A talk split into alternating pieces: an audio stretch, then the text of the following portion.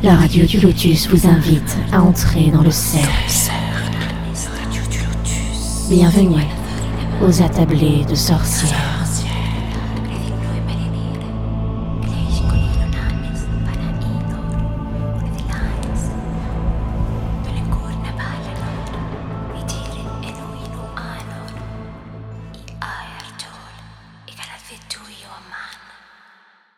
Bonsoir à tous. Vous êtes bien sur la radio du Lotus, malgré que ce ne soit pas Michael ni Caro. Au Pakiona ce soir pour l'ouverture de l'émission. Euh, alors, je suis quand même en compagnie de Michael. Bonsoir, Michael. Bonsoir au Pakiona. Et oui, et bonsoir à tous. Merci, ça va. Voilà. Alors, euh, ce soir, on fait une petite attablée de sorcières en compagnie d'Isobel, qu'on a déjà reçue au mois de juillet en compagnie de Megan, Siana et Lucie. Et, bonsoir à tous. Bonsoir. bonsoir Isabelle. Mais ça va bien. Hein. C'est un plaisir de te recevoir une deuxième fois. C'est un plaisir d'être là une seconde fois aussi. C'est gentil ça. C'est sympa. Et on a réussi à attirer dans tes filets ta sœur, Créroui. Bonsoir Créroui. Tu vas bien? Ça va très bien. Tu es en train de manger la moquette? Tu stresses? Un peu, oui. Faut pas, faut pas. Ici, on est à la maison. Michael a sorti le café. Il n'y a, pas de souci. On est autour de la table. tu peux y aller. Soit naturel, soit toi-même. Voilà. Donc, on a eu envie ce soir de vous demander de nous raconter votre histoire, puisque vous êtes sœurs, vous êtes sorcières l'une et l'autre, et ce, parce que vous avez vu votre mère faire déjà des choses un peu cheloues. Je me trompe?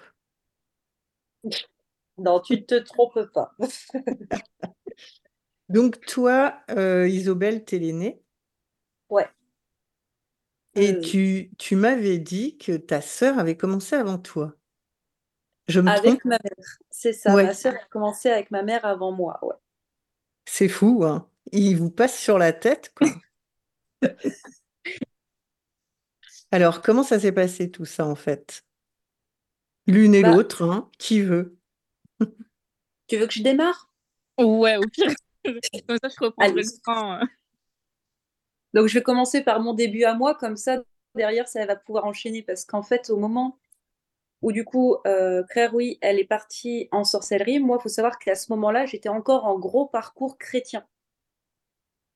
J'étais encore là-dedans. Et euh, donc, moi, j'étais très proche de notre arrière-tante du côté de notre papa qui avait beaucoup de superstitions, du croyances. Euh, c'était euh, les vieilles familles ancrées d'Auvergne. Donc il y avait plein de petites choses, de petites. Euh, fallait toujours de la monnaie du pape séchée dans la maison. Fallait faire certaines choses sur la porte quand on partait et on ramenait l'eau bénite. Donc c'était très ancré dans la chrétienté. Et je regardais un peu d'un mauvais œil. Je sentais des, des vapeurs d'encens de temps en temps émaner de la chambre de notre maman, mais c'était pas. J'étais encore très ancrée dans mon parcours chrétien au final. OK. Donc la monnaie du pape, euh, je précise pour tout le monde, c'est une plante. Oui, oui, On n'a pas volé l'argent Tu as raison de le dire, parce qu'on ne sait jamais, c'est vrai. Si tu es allé au Vatican exprès, je euh, je sais pas. Ouais, c'est ça. Ils balancent des monnaies, C'est ça. on les garde précieusement. Oui, oui, effectivement. Ouais, ben et alors, euh, du coup? Du Et après, du coup, ce qui s'est passé, c'est que j'ai vu, euh, du coup, ma maman et ma petite sœur commencer à faire des trucs chelous. et, je regardais ça d'un coin de l'œil, mais j'étais pas. Je voyais ça un peu mauvais. Jusqu'à ce que je me retrouve le jour de ma confirmation, parce que je suis baptisée, communiée, confirmée. Devant, du coup, l'évêque qui était censé me confirmer, en fait, j'étais face à lui et j'ai chuchoté tout bas. Je crois que je suis pas chrétienne. Ça m'a fait comme une illumination au milieu de l'église. Ouais.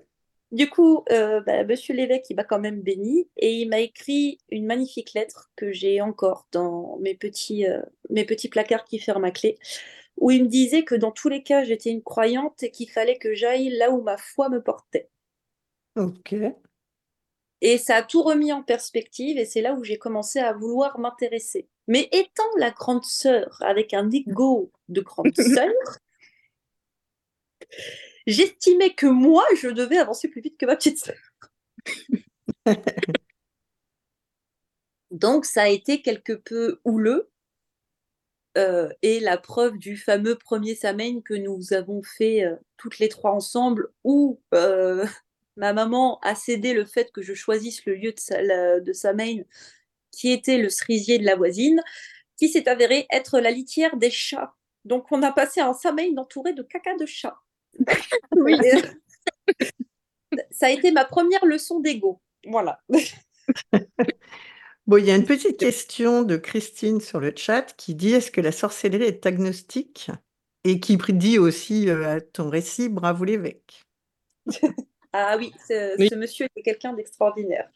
Alors, euh, la sorcellerie peut être agnostique, mais ça n'est pas mon cas puisque je suis entrée en dévotion plus tard.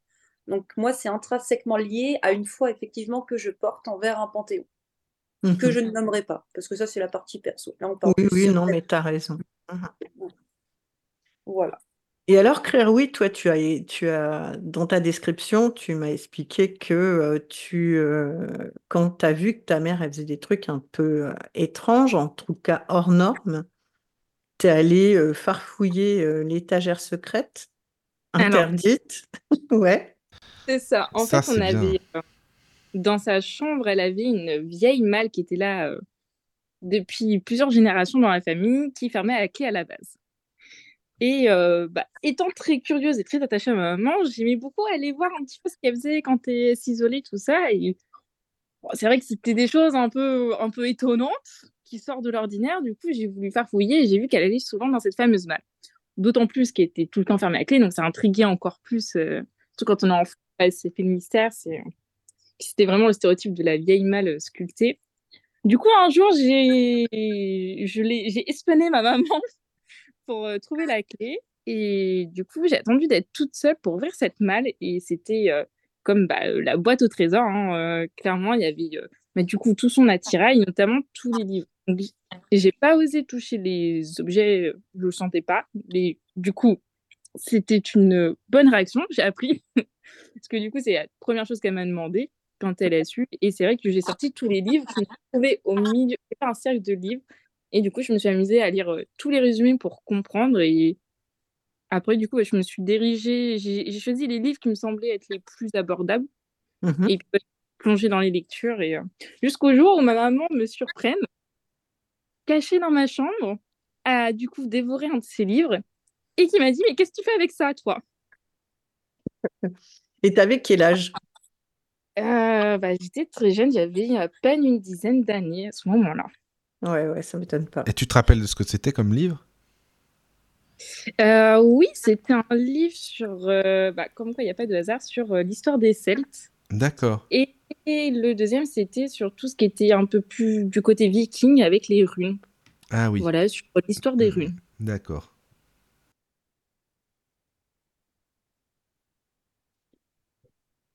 oui.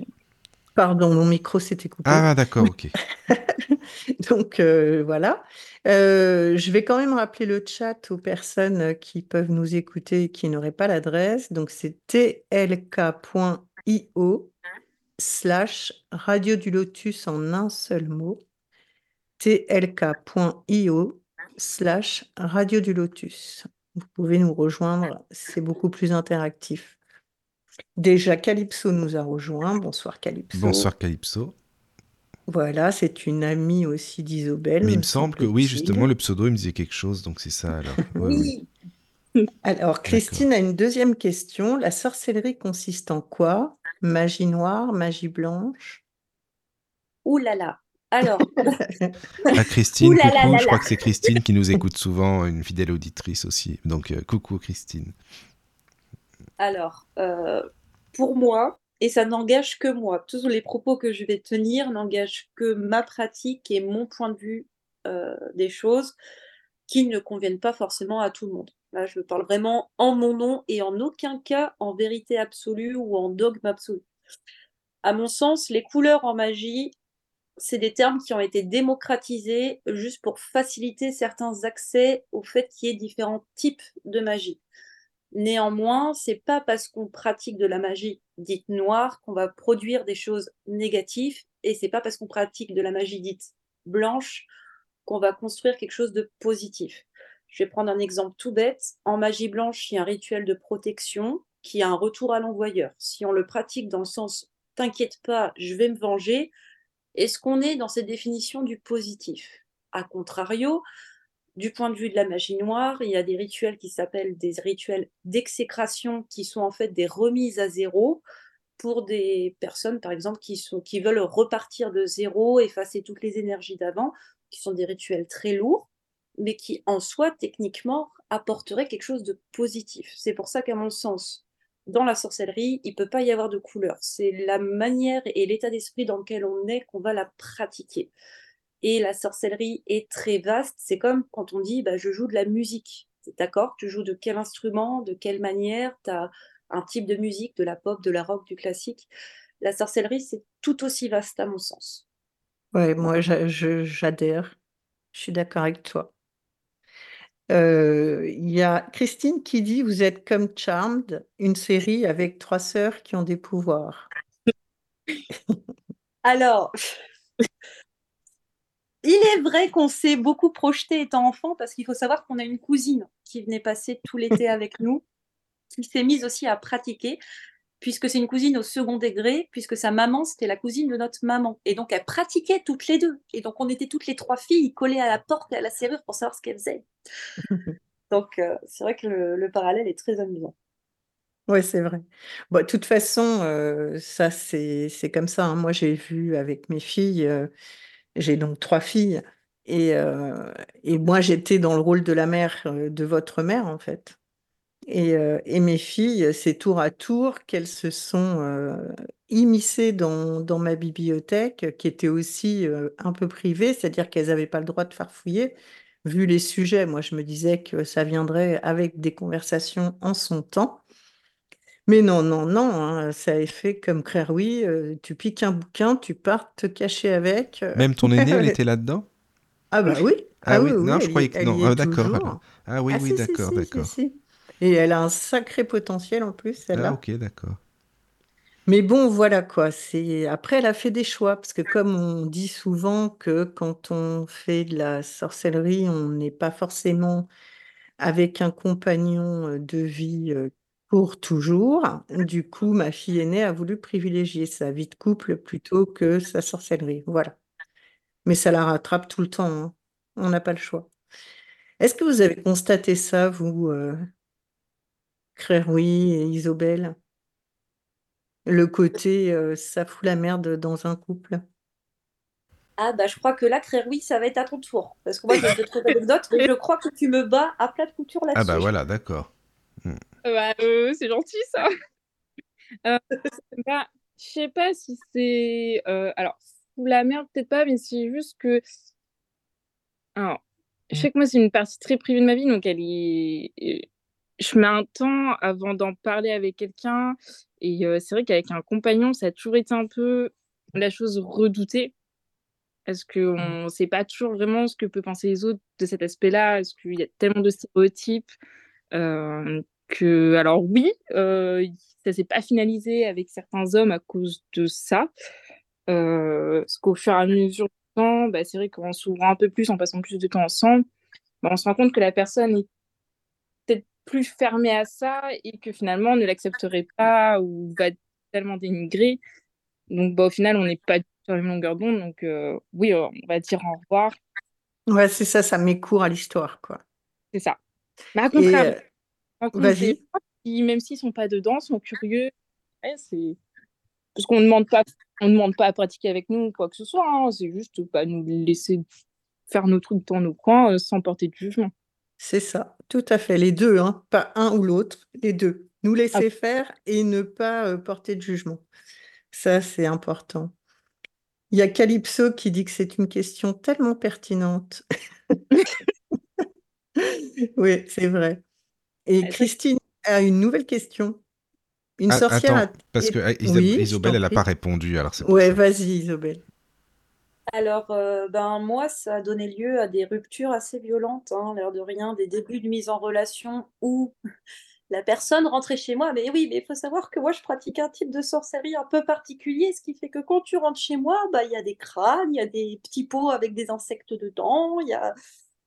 Et ça fait peur à, beaucoup de monde. Hein. Euh, j'ai même eu un, crush qui m'a accusé de sorcellerie sur lui, euh, que c'était ma faute, il pensait qu'à moi, alors que moi, j'étais juste très timide et que je n'osais pas l'aborder et que j'avais jamais rien fait. Ah, attends, attends, parce que lui, il pensait à toi tout le temps, c'est ça? C'est ça. Et du coup, c'était moi qui l'avais ensorcelé. Donc il dit que, tu l'as bah, envoûté. En gros, c'est ça. Quoi. Voilà. Oui, c'est ça. En fait, même dans une histoire normale, enfin simple, euh, ils n'arrivent pas à avoir totalement confiance, c'est-à-dire qu'ils savent jamais. Ils gardent une part de doute et de méfiance de savoir euh, si on a agi sur eux. Tu vois? ça, c'est un peu normal.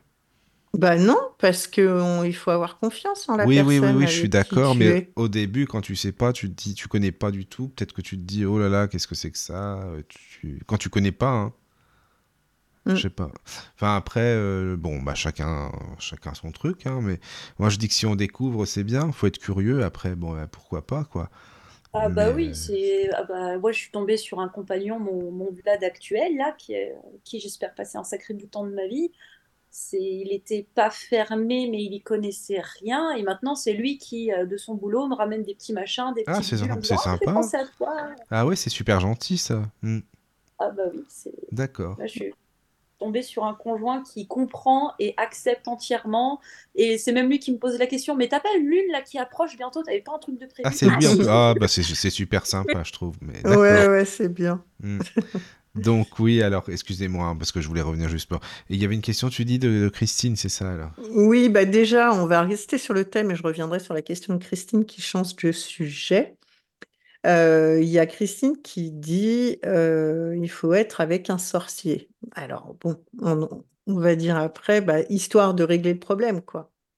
Tu vois Ah, je suis pas d'accord. Pour le coup, bah, ah, bah, pour le ah, coup, je suis ah, t'es pas, d'accord Parce que pourtant, il y a plein ah de forums, des groupes Facebook, tout ce que tu veux pour en trouver des sorciers. Il y en a à l'appel maintenant. Hein. C'est vrai en plus. Ah ouais, mais je, suis pas d'accord parce qu'on pratique pas tous pareil en fait. Oui, c'est sûr. Ça peut amener justement des grands conflits dans la maison parce que si tu prends deux praticiens qui ont des pratiques opposées, qui ont même des croyances, si on prend en plus des praticiens croyants, qui ont des, des panthéons, des déités, mhm. des divinités qui sont opposées, mais ça peut faire des étincelles à la ah, maison. Ah oui, d'accord. Ouais, c'est vrai. Que, le choix du sorcier soit le choix judicieux non plus. Mhm. D'accord. Ah ouais. Et euh, du coup, euh, du coup, il y a Calypso qui dit, euh, par exemple, j'ai peur que tu te venges ou que tu m'envoûtes. Un classique. Ben oui, non, mais c'est ça. La confiance règne pas du tout, en fait ils sont là confiants et tout le temps où tout va bien et puis ou même des fois pas d'ailleurs et euh, quand il y a le moindre malaise, ils disent: «Ouais, euh, ça c'est toi», euh», ou tu vois? C'est trop étrange, quoi.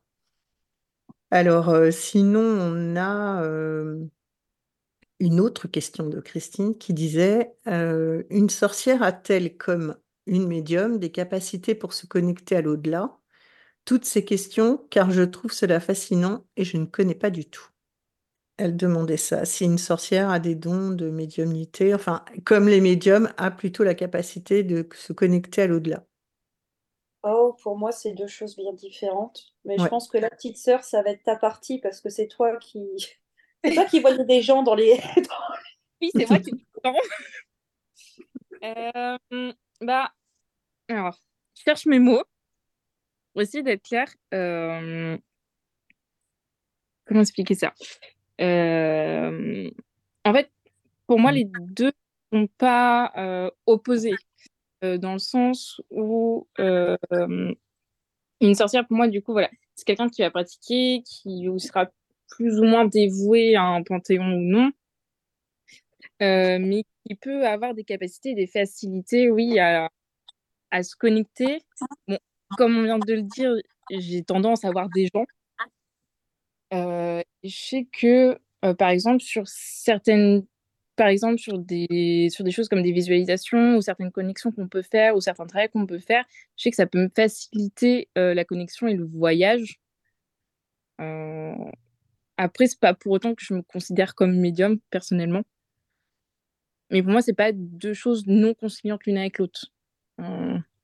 Pour moi, c'est plus une capacité qu'une sorcière peut avoir. Oui, c'est-à-dire qu'on aiguise les sens et ça en fait partie, quoi. C'est-à-dire qu'on a des perceptions un peu plus alertes, on va dire. Sans avoir la médiumnité à 100%, on en a quand même. Euh, on est sur. Euh, on, a des miasmes sur nous, quoi. Ouais, c'est ça. ouais. Et alors, il y a Calypso qui dit Perso, je ne veux absolument pas être avec quelqu'un qui pratique pour moi, pour que ça reste mon petit truc juste à moi, par exemple. Chacun sa vision des choses. Au final, c'est propre à chacun. Amen. Ouais. moi, personnellement, je, vois la même chose. C'est ma petite bulle euh, où je fais mon truc dans mon coin. En même temps, je relâche. Enfin, c'est vrai que c'est mon petit truc à moi, c'est ma petite bulle. Laisse-moi tranquille, je fais mes choses. Oui, mais alors du coup, euh, comment vous faites, euh, enfin, surtout toi, Claire, oui, du coup, comment tu fais euh, quand tu veux faire un, rituel ou une célébration, tout simplement Est-ce que tu dis à la personne que tu t'isoles toute une soirée dans une pièce ou est-ce que la personne n'est pas la bienvenue ce jour-là ou vous cohabitez? Comment ça se passe? Alors, tout dépend où en est la relation. Oui. Euh, quand on est un peu trop, enfin, ou que je sais pas trop encore sur quel pied danser, euh, je vais juste euh, lui expliquer que cette soirée-là, je suis prise, que j'ai déjà un truc de prévu. Donc, juste, je veux, je une petite soirée bulle. Et là, donc, bah, je vais faire ma célébration ou mon rituel. Après, quand ça devient plus sérieux, ou par exemple, on a aménagé ensemble, je sais que ça m'est arrivé une fois, soit je le sentais pas spécialement ou qu'il était pas bonne vibe, et du coup, je réservais une pièce, je lui disais donc je suis pas sortie, t'as pas le droit à cette pièce-là. C'était un accord comme un accord. Euh, soit au contraire, euh, il était là, mais du coup, il avait certaines limites à pas dépasser euh, pour mon sac de célébration, par exemple. Et puis, l'avantage que j'avais aussi, c'est que c'était un casanier comme moi qui avait ses, petits, ses petites lubies aussi. Donc, souvent, bah, c'était un geek. Donc, lui, c'était sa soirée jeux vidéo. Et moi, c'était ma. d'entente tranquille. Ouais, ouais, c'est bien. Toi, du coup, euh, Isobel, euh, tu... vous faites quand même ensemble? Comment ça se passe avec Vlad? Alors avec Vlad, généralement, je lui dis, bah écoute, il y a ça qui arrive. Est-ce que tu veux être avec moi ou est-ce que tu as un truc de prévu? Bien souvent, c'est je veux être avec toi. Je lui explique le but, je lui explique ce que je vais faire et il me demande s'il euh, y a des choses qu'il peut faire ou pas. Et de plus en plus, même lorsque j'ai des travaux à effectuer pour des gens, il est présent. Il est présent en soutien et c'est, euh, il me dit toujours ah non moi je suis là pour protéger ma madame. Et parce que lui il est, il a quand même un terrain très sceptique, mais c'est vrai que du coup à chaque fois il, déploie comme un bouclier et honnêtement je crois que c'est mon meilleur cercle de protection que j'ai jamais eu euh, d'avoir un Vlad derrière soi. Ouais. c'est c'est rentré vraiment dans notre relation, même mes, croyances, au final, il a plongé aussi dedans, mais par curiosité. Donc, il n'est pas dans la pratique, il va pas insister pour participer, il est toujours dans l'attente que je propose. Si je propose pas, il sait que c'est que je veux être pépouse, donc il va mhm. faire sa petite vie de son côté, mais bien généralement, j'aime bien l'avoir avec moi parce qu'on aime bien passer du temps tous les deux. Et c'est vraiment des échanges très riches parce qu'il me fait partager des Oh, j'ai ressenti un petit truc, oh, t'as vu ça? Et l'air de rien, il a les antennes déployées parce qu'à chaque fois, il me dit T'as pas oublié ça par hasard Ah, bah si, je vais te le chercher, je te le ramène. C'est vraiment mon compagnon du coup de pratique pour le coup. Ouais, c'est ça. Bon, alors revenons, euh, refaisons, un petit tour dans le temps euh, sur votre enfance. Euh, du coup, oui, toi, tu as doublé ta sœur, mais comme alors, est-ce que votre mère, elle s'est elle s'est basée au premier sang pour vous faire entrer dans le cercle, parce que moi, c'est ce que j'ai fait avec Evie. Les autres, non, elles ont décidé qu'elles décidaient toutes seules. Donc, euh, comment s'est passé, vous? Ah bah moi, j'ai décidé tout seul. Ok. Ah oui, on t'a perdu? Ah. Non. Euh, alors, moi, je l'ai décidé, mais j'ai demandé à maman de le faire. Et comme l'autorisation, parce que je voulais son... j'avais besoin de son approbation. Euh, et puis, bah, ça, s'est fait tranquille. Après, elle m'a fait. Et puis... Oui. Pire. Alors, t'es assuré, on n'a pas eu une phrase complète, en fait. Ah mince C'est mieux? Euh, Ouais, si tu en fais une phrase, on va voir. Euh, du coup, non, c'est moi qui ai directement demandé à maman l'autorisation. C'est pas elle qui, qui est venue, c'est moi qui est allée vers elle. Euh, donc en fait, j'ai semi-pris la décision pour le coup. D'accord. Ok. Et, et du coup, ça ne l'a pas gêné que vous entriez dans son univers secret? non, elle était plutôt agréablement surprise de pouvoir partager ça avec nous. Après, c'est vrai qu'on est des électrons un peu libres. Donc, on en est très. Enfin, je, à mon sens, moi, je l'ai vu comme ça. On est très vite après parti chacune découvrir la route qui nous intéressait plus, plus ou moins rapidement. Ouais. Mais du coup, et votre père dans l'histoire? Ça a été très, très tardif au final, avec notre père, de discuter de tout ça. Euh, il aura fallu attendre, à mon sens, tu me dis si tu m'arrêtes un hein, cri si t'es pas d'accord, euh, mais il aura fallu attendre le divorce pour qu'on échange réellement avec ça, avec notre papa, et qu'au final, euh, on ait des échanges ultra construits, qu'on se rende compte que lui aussi avait certaines croyances qu'il n'osait pas forcément échanger avec nous. Et maintenant, on a des échanges vraiment riches. notre papa, lui, il est surtout axé pierre et énergie tellurique. Et du coup, mmh c'est vrai que c'est, on a des échanges qui sont vraiment passionnants et intéressants aujourd'hui. Donc, euh, pour ma part, il aura fallu que j'attende mes 19 ans à peu près pour avoir des échanges riches avec mon papa à ce niveau-là.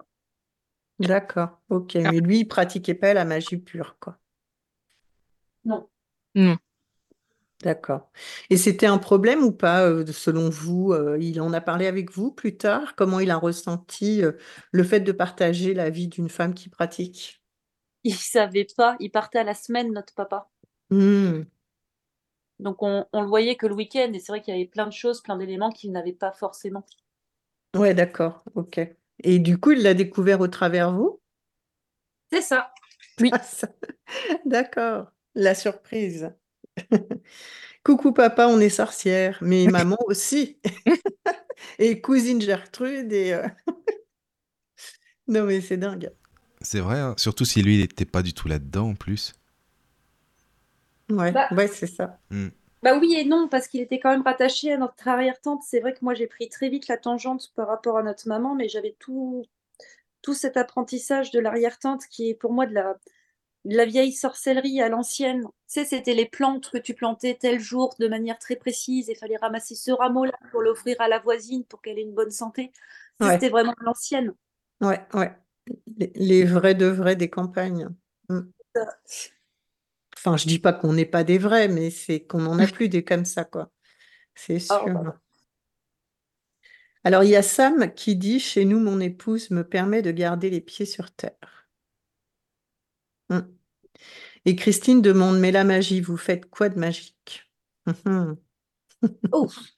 Alors là, c'est presque comme demander quelle couleur est ta petite culotte. Hein Ouais, non, mais je pense qu'en fait, c'est à quoi ça correspond de dire je fais de la magie? Bah, en fait, c'est moi, je donne mon avis, vous allez euh, sur-renchérir. Hein.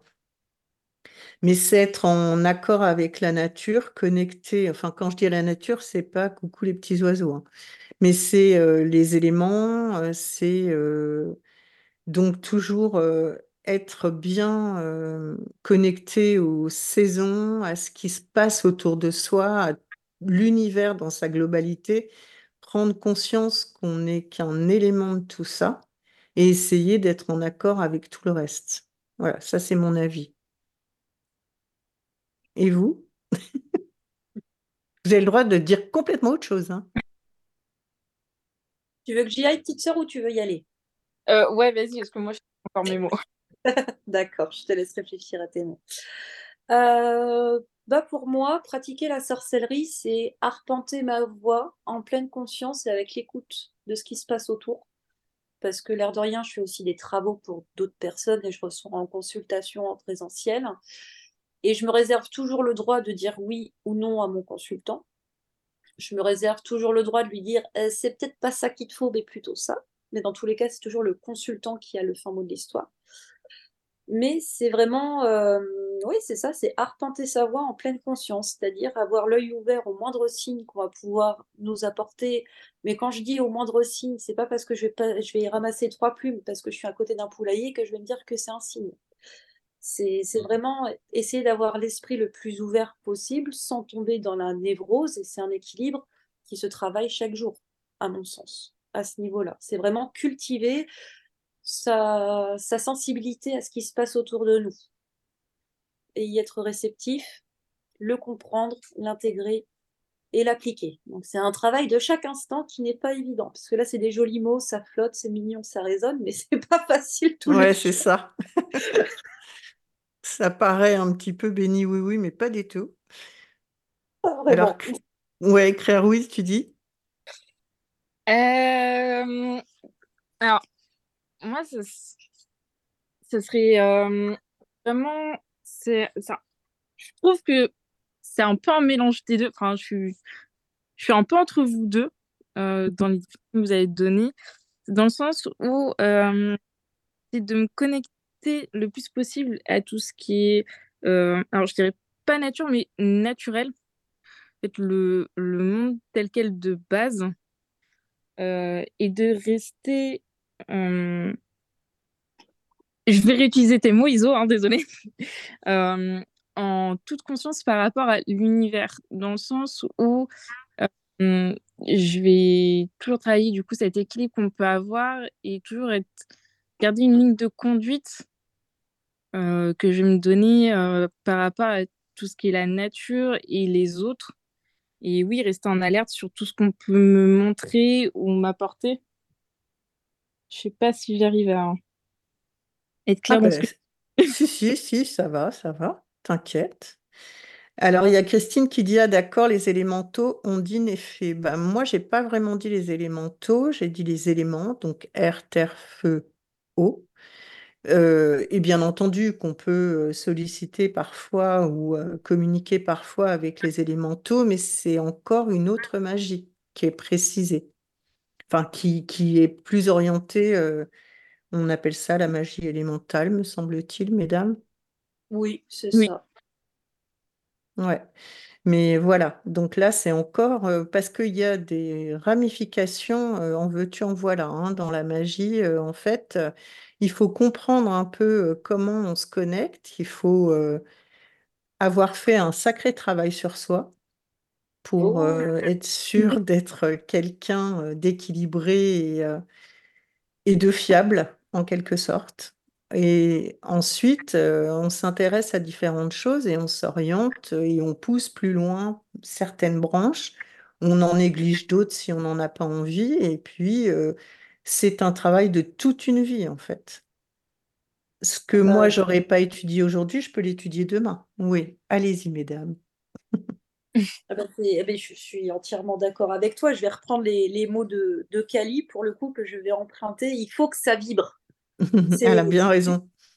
il faut que quand on se penche sur un sujet, il faut que ça vibre, mais pas parce que c'est notre envie. Et c'est là la grande différence où euh, j'ai eu quelques, euh, quelques petits étudiants qui sont venus me voir, charmants comme tout, dire oh, j'adore. Oui, mais est-ce que ça vibre? Oui, mais j'adore. Non, non. Est-ce que ça résonne avec toi-même? Je te demande pas si tu aimes ça. Je te demande si ça te fait une résonance. Mm. Et c'est cette résonance qu'on cherche qui est pas facile à trouver parce que parfois ça peut être en opposition avec ce que l'on, ce à quoi on adhère de base.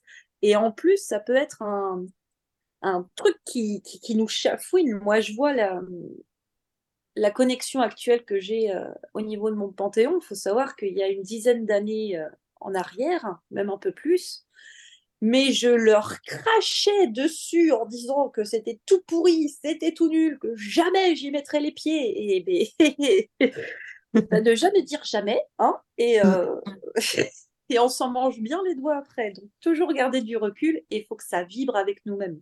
Ouais, bah ouais, c'est comme tu vois, on a eu des attablés Ou certaines sorcières disaient non, je n'étudie pas encore les runes, les runes ne m'ont pas appelé. Et je trouve que c'est la phrase parfaite, tu vois, parce que c'est pas nous qui décidons de tout, en fait.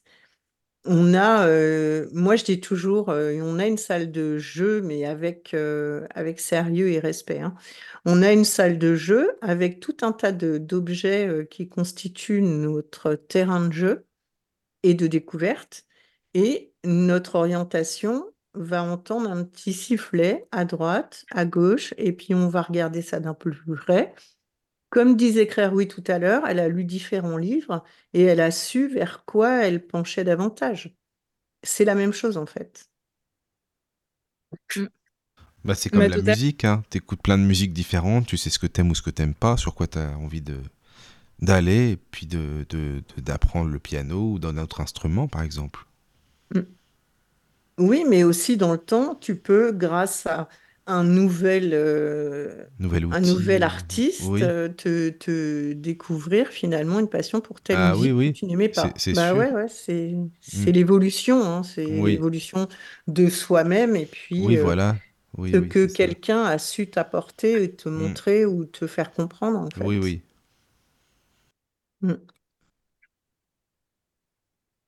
Voilà, et Christine dit Mais la magie, vous faites quoi en magie? Bon, ça, on l'a déjà dit.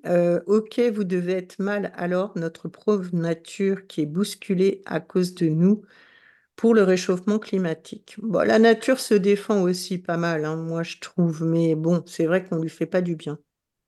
Oh Mais bon, voilà. C'est on.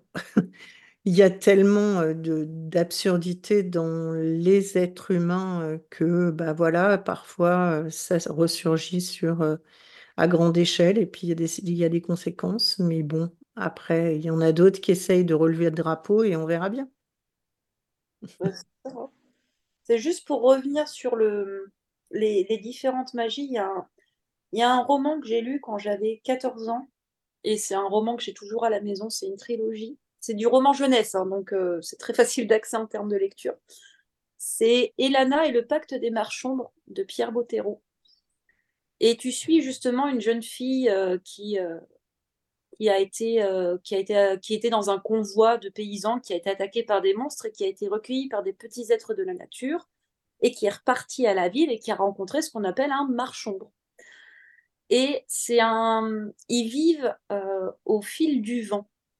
Et c'est super intéressant quand tu prends de la hauteur en seconde lecture avec une vision un peu plus spirituelle de la chose, parce que les marchands, quand ils arrivent à leur apogée d'apprentissage, on les emmène vers une montagne magique où, si la montagne estime qu'ils sont bien des marchands, leur accorde ce qu'on appelle une greffe. Une mhm. greffe, c'est euh, un super pouvoir particulier. Ça peut être une liane qui sort de la main, comme de la vision nocturne, mais en adéquation avec toi-même. Et tu vois, pour moi, c'est ça vraiment le, le cœur de la sorcellerie, c'est d'arriver à se connecter à cette, euh, je ne sais pas comment l'appeler, à cette énergie universelle. Allez, on va utiliser ça comme terme parce que je pense que c'est ce qui va être le plus compréhensible pour tout le monde. Et euh, voir ce pourquoi toi tu es fait et mm. accepter l'évolution qu'il peut y avoir derrière. Que bah, ta devienne par la suite un sabre, par exemple. Tu vois. Et être ouvert à ça, ne pas le rejeter c'est que si tu sens que euh, ton évolution se dirige, se dirige vers euh, des. Tu as fait un parcours de combattant, tu te diriges vers euh, une partie guérisseur, et eh ben c'est admettre que oui, tu peux évoluer vers le guérisseur. Tu vois, c'est arriver à mettre ton ego humain en fait de côté. Ouais. Et surfer sur cette vague-là. Et c'est très dur. Entre nous, c'est très très dur. Ça se fait pas. Oui, je comprends. Mais laquelle de vous deux euh, est plus dans le milieu celte? C'est c'est euh, c'est ça, non? C'est ça. Donc ça veut dire que tu utilises euh, les runes, par exemple? Alors non. Non? non. Parce que comme tu parlais de des ogames, en fait, c'était juste pour ça que je posais la question, parce que je connais pas non plus trop. Ouais, alors du coup, moi je suis sur un autre donc, qui ressemble beaucoup aux runes, les bâtons celtiques c'est un art de divination qui peut être comme les runes ou les cartes qui peuvent être utilisées de différentes façons. D'accord. Et c'est justement à partir de l'alphabet ogamique. Mais c'est connu ou pas? Je n'ai jamais entendu parler de, de ça. Alors, ça dépend. C'est connu quand on, quand on s'intéresse énormément aux Celtes. Et, pour les autres, c'est pas connu du tout. D'accord. Tu dis, ça s'appelle comment? Tu dis des bâtons? Des bâtons, c'est ça. C'est des bâtons en bois de certains bois bien spécifiques.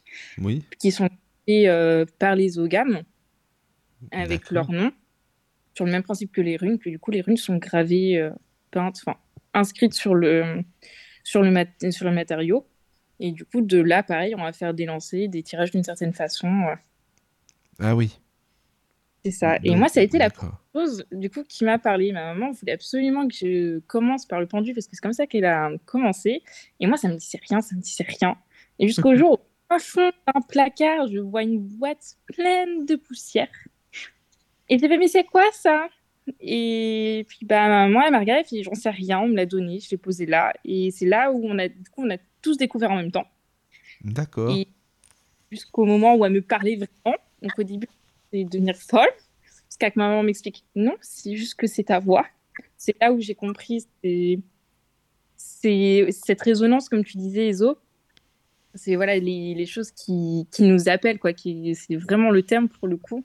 Mmh et euh, les cartes, c'est venu bien après. J'ai vraiment commencé par là. Et c'est là où j'ai commencé vraiment à m'intéresser aux Celtes et que j'ai découvert tout ça. Et tu continues maintenant avec ça? Totalement. D'accord. Ils me suivent, euh, ils me suivent toujours. Et il y en a combien Enfin, excuse-moi, je pose plein de questions parce que je connais pas et puis j'aime bien savoir quoi. C'est-à-dire que ça se présente comment? Alors en fait, c'est 26 bouts de bois, donc taillés dans, dans des bois bien différents, parce que chaque ogame, du coup, représente une plante à un bois spécifique. Ah, d'accord, oui. Il porte un certain nom, tout ça.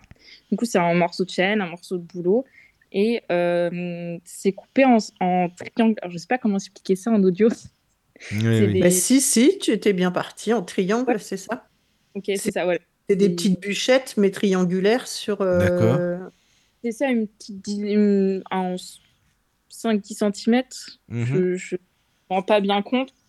Euh, voilà, c'est un petit bout de bois, voilà. Euh, où du coup, sur chacun, il y aura le symbole de l'ogame et euh, le nom de l'ogame en lui-même. Que du coup, chaque ogame a un nom qui représente, donc c'est le nom qu'on donne à l'arbre dans cette langue-là. Il a un symbole et pareil, une, une initiale. Et du coup, chaque gamme par rapport à l'arbre a une signification bien spécifique. Et du coup, ça va se passer, on va voir dans le sachet. Donc, il y a l'école de, du jet sur un tapis, enfin sur une surface, et il y a l'école du on pioche. Mhm. Ah oui. Mais ils ont quoi comme nom, par exemple, ces bâtons? Euh, On a le gamme d'huir, on a le gamme baisse. Euh, alors, il y en a plein. Après, c'est des noms. Je vous avoue, en termes de prononciation, il y en a beaucoup, vu que c'est tiré de tout ce qui est euh, gaélique. Ouais, c'est pas simple, hein. ça se dit absolument pas comme ça s'écrit. oui, ah bah ah, j'imagine, oui. Mm. Irlandais, enfin, c'est. Je vous avoue qu'il y a beaucoup de prononciation, c'est un peu compliqué. On y va un peu. Euh... C'était juste pour avoir une idée du son, hein, simplement, tu sais, en fait. Ouais. Mais. Euh, Donc, toi, tu pratiques avec euh, ces fameux bâtons, alors C'est ça, voilà. D'accord. Et, alors, tu fais quoi? De la divination? Tu fais quoi avec? C'est vrai que je fais beaucoup de divination.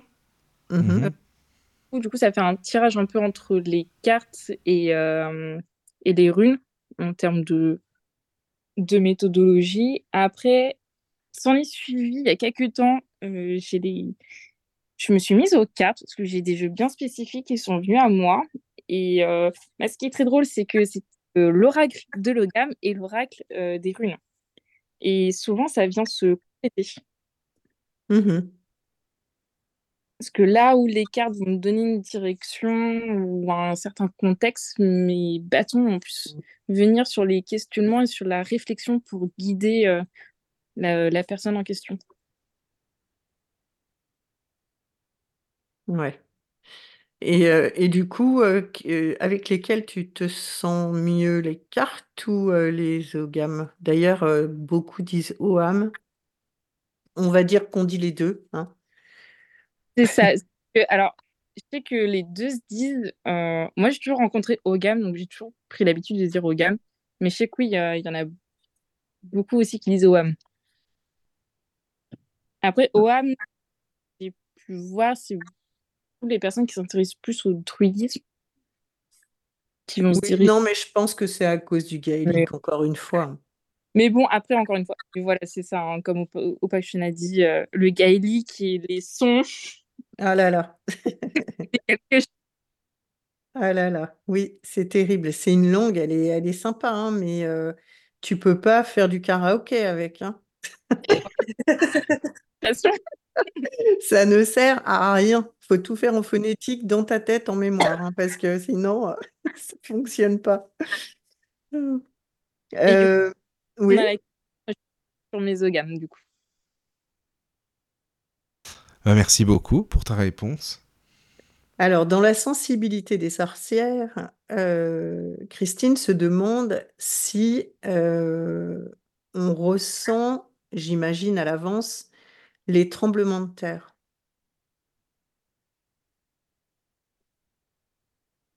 Euh, j'en ai pas rencontré, donc je peux pas dire. Nous, on en a eu un à Angers il y a pas longtemps, mais je l'ai pas senti avant. Donc ma réponse à moi, c'est non. Bah, que moi, j'en ai eu deux dans deux villes, parce en a eu il deux, il y a pas si longtemps que ça en France. Euh, le dernier qu'on a eu euh, par notre côté, je l'ai pas senti non plus. Par contre, l'autre d'avant, euh, je l'ai senti. D'un coup, j'ai eu une vague bizarre en moi. Je me suis arrêtée net, il fait, il y a un truc. Et cinq minutes après, ça s'est passé. Non, mais c'est ça. Moi, j'imagine que si j'avais été dans, à l'extérieur et non pas dans mon appartement, j'aurais peut-être ressenti effectivement un changement d'atmosphère, quelque chose qui se passe effectivement. Mmh. Mais quand tu es chez toi et que tu es à des occupations basiques, je pense que tu n'es pas connecté comme quand tu es à dehors. Quoi. Ouais, ça dépend vraiment du contexte où tu es, si tu es plus ou moins connecté exactement. Mmh. Alors, il y a aussi une nouvelle question de Christine. Euh, des consultants viennent vous voir pour des guidances. Alors ça, je pense que c'est pour Isobel. C'est la question du coup pour des guidances? Non, elle dit des consultants.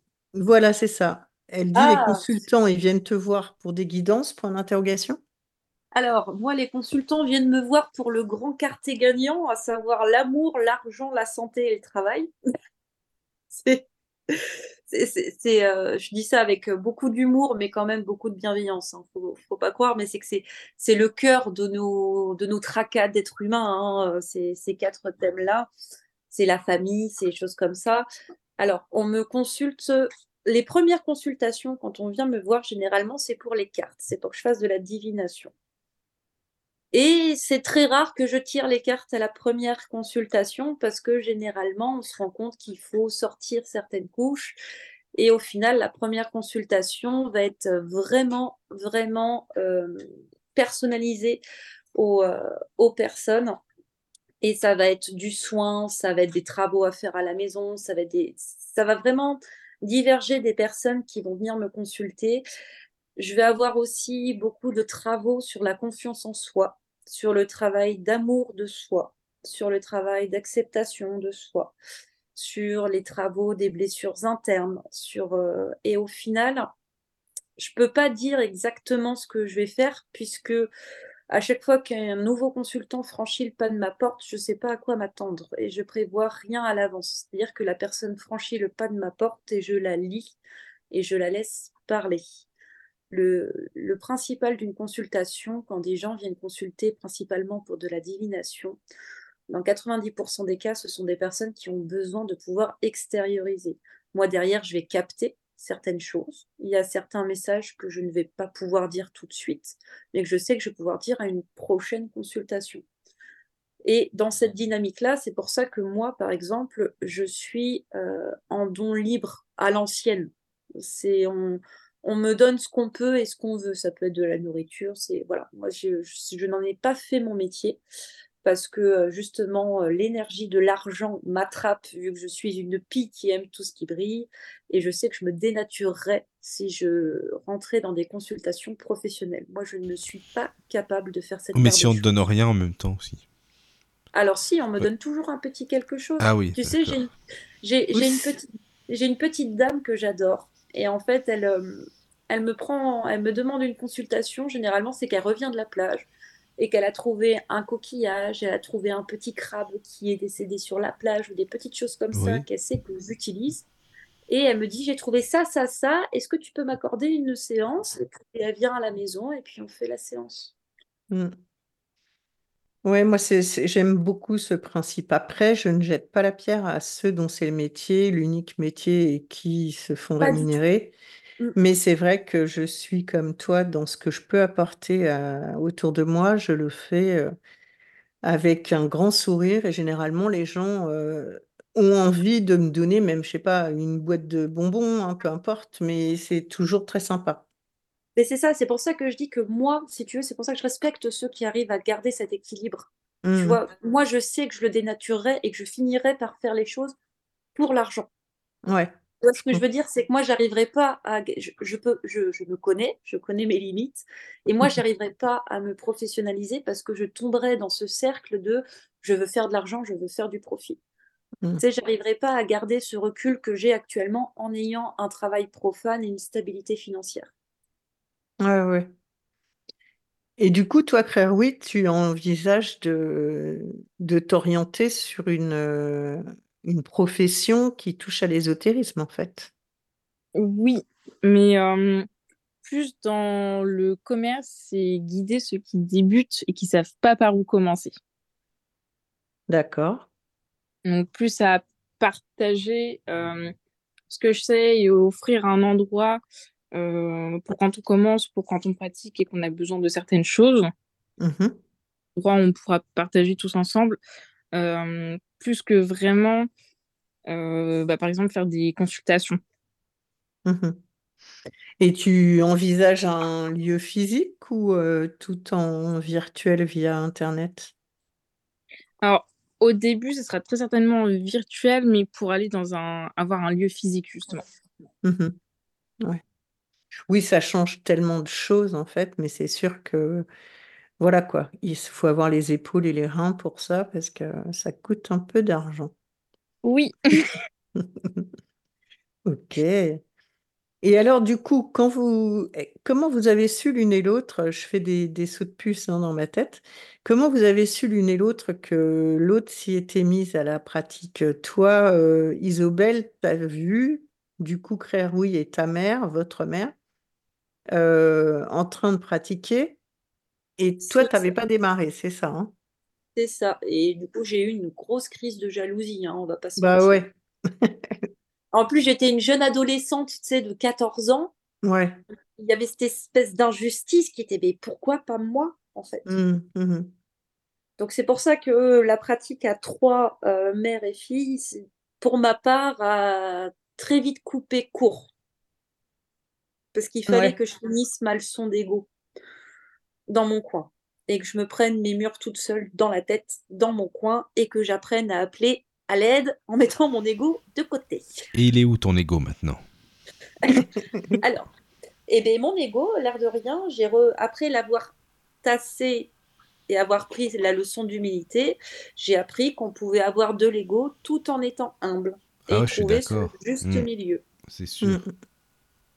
Oui, c'est bien d'en avoir quand même. Hein. Heureusement. Il faut en avoir un peu, ouais, bien sûr. C'est mm. ça. C'est, euh, Donc c'est vrai que euh, je pense que nous, on s'est retrouvés dans la pratique vraiment quand, euh, quand j'étais étudiante à Nantes et qu'on a fait notre premier sabbat dans mon appartement. Je sais pas ce que tu en penses, Cricri. Ah bah totalement. Parce que c'est vrai que je, t'ai très vite vu du coup t'éloigner, prendre ta route de ton côté. Bon, moi qui a, du coup j'ai pu réaliser que ah oui, on peut chacune prendre un côté, c'est pas grave. Donc en contraire, toi, ça a été ton, ton apprentissage de ton ego. Moi, moi c'est l'apprentissage de on est tous uniques. Ah, c'est sûr. Oui. Mm. On n'est pas, c'est pas tout le monde pareil, c'est pas, c'est pas marqué noir sur blanc, c'est pas une ligne droite pour tout le monde et on prend tous la même chose. Euh, moi, le fait du coup de voir Iso prendre sa route, ça a été cette leçon-là. Donc c'est vrai que j'ai mis un peu moins de temps quand même qu'Iso euh, avant de me détacher du, du cocon euh, de maman. Mhm. Et on a que à trois, ça a été plus compliqué. Par contre, c'est vrai que comme tu dis, quand tu as été étudiante et qu'on a pu se retrouver et du coup en parler vraiment toutes les deux et se découvrir vraiment toutes les deux euh, dessus et avoir un vrai échange et euh, toutes les deux, bah, c'est là qu'on a vraiment commencé euh, à se découvrir du coup en, en, pratiquant oui les premières célébrations. D'accord. Mmh, mmh. Ah, c'est bien ça. Et, et, du coup, du coup, comment, qu'est-ce qui vous a fait évoluer le plus euh, la mise à l'étrier, vos études personnelles chacune dans son coin, enfin les études euh, sur le sujet bien entendu, euh, le fait de pouvoir échanger ou bien des personnes externes? Ben, Alors, moi je dirais dans le sens où le, vu qu'on a pris deux, deux chemins différents, le fait ensuite de pouvoir euh, peut-être pas en débattre, mais pouvoir échanger et voir deux points de vue différents, ça, ça permet d'encore plus creuser et de nous poser aussi d'autres questions auxquelles on n'aurait pas pensé, au contraire qu'on... Enfin, je sais pas ce que tu en penses. Oh bah oui, parce que moi j'aurais pris, j'allais prendre un contre-pied, c'est-à-dire qu'avant qu'on se retrouve, j'étais déjà étudiante.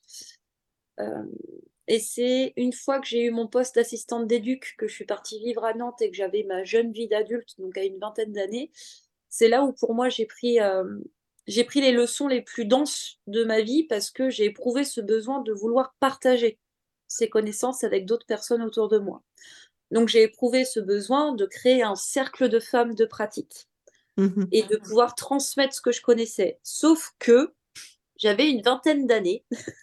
Mmh et que, euh, et que les gens autour de moi étaient plus vieux ou avaient d'autres croyances, et donc euh, euh, que ma légitimité était systématiquement remise en question, que même moi je me posais des questions sur est-ce que mes connaissances étaient vraiment fondées ou pas, et j'ai eu un, moment d'errance à ce niveau-là, qui a fait que le cercle a périclité totalement, mais c'est là où j'ai le plus appris, puisque c'est comme si j'avais mis du temps à me stabiliser, comme si j'étais en flou, comme une télé qui est floue, et que d'un coup j'étais devenue nette et que j'ai vu le chemin se tracer vers moi et que ça fait comme une connexion.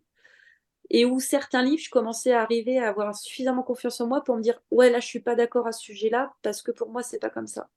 Et plus j'ai avancé dans ces livres en me disant là je suis d'accord, là je suis pas d'accord, en me faisant confiance, plus j'avais confiance dans mes propos, plus je me suis ouverte ensuite à la discussion avec ma petite sœur et où là on a eu des vrais échanges construits puisque j'étais confiante dans ce que je disais puisque ça vibrait avec moi-même comme j'avais trouvé ma vibration. Mmh, mmh. Voilà, c'est vraiment ça.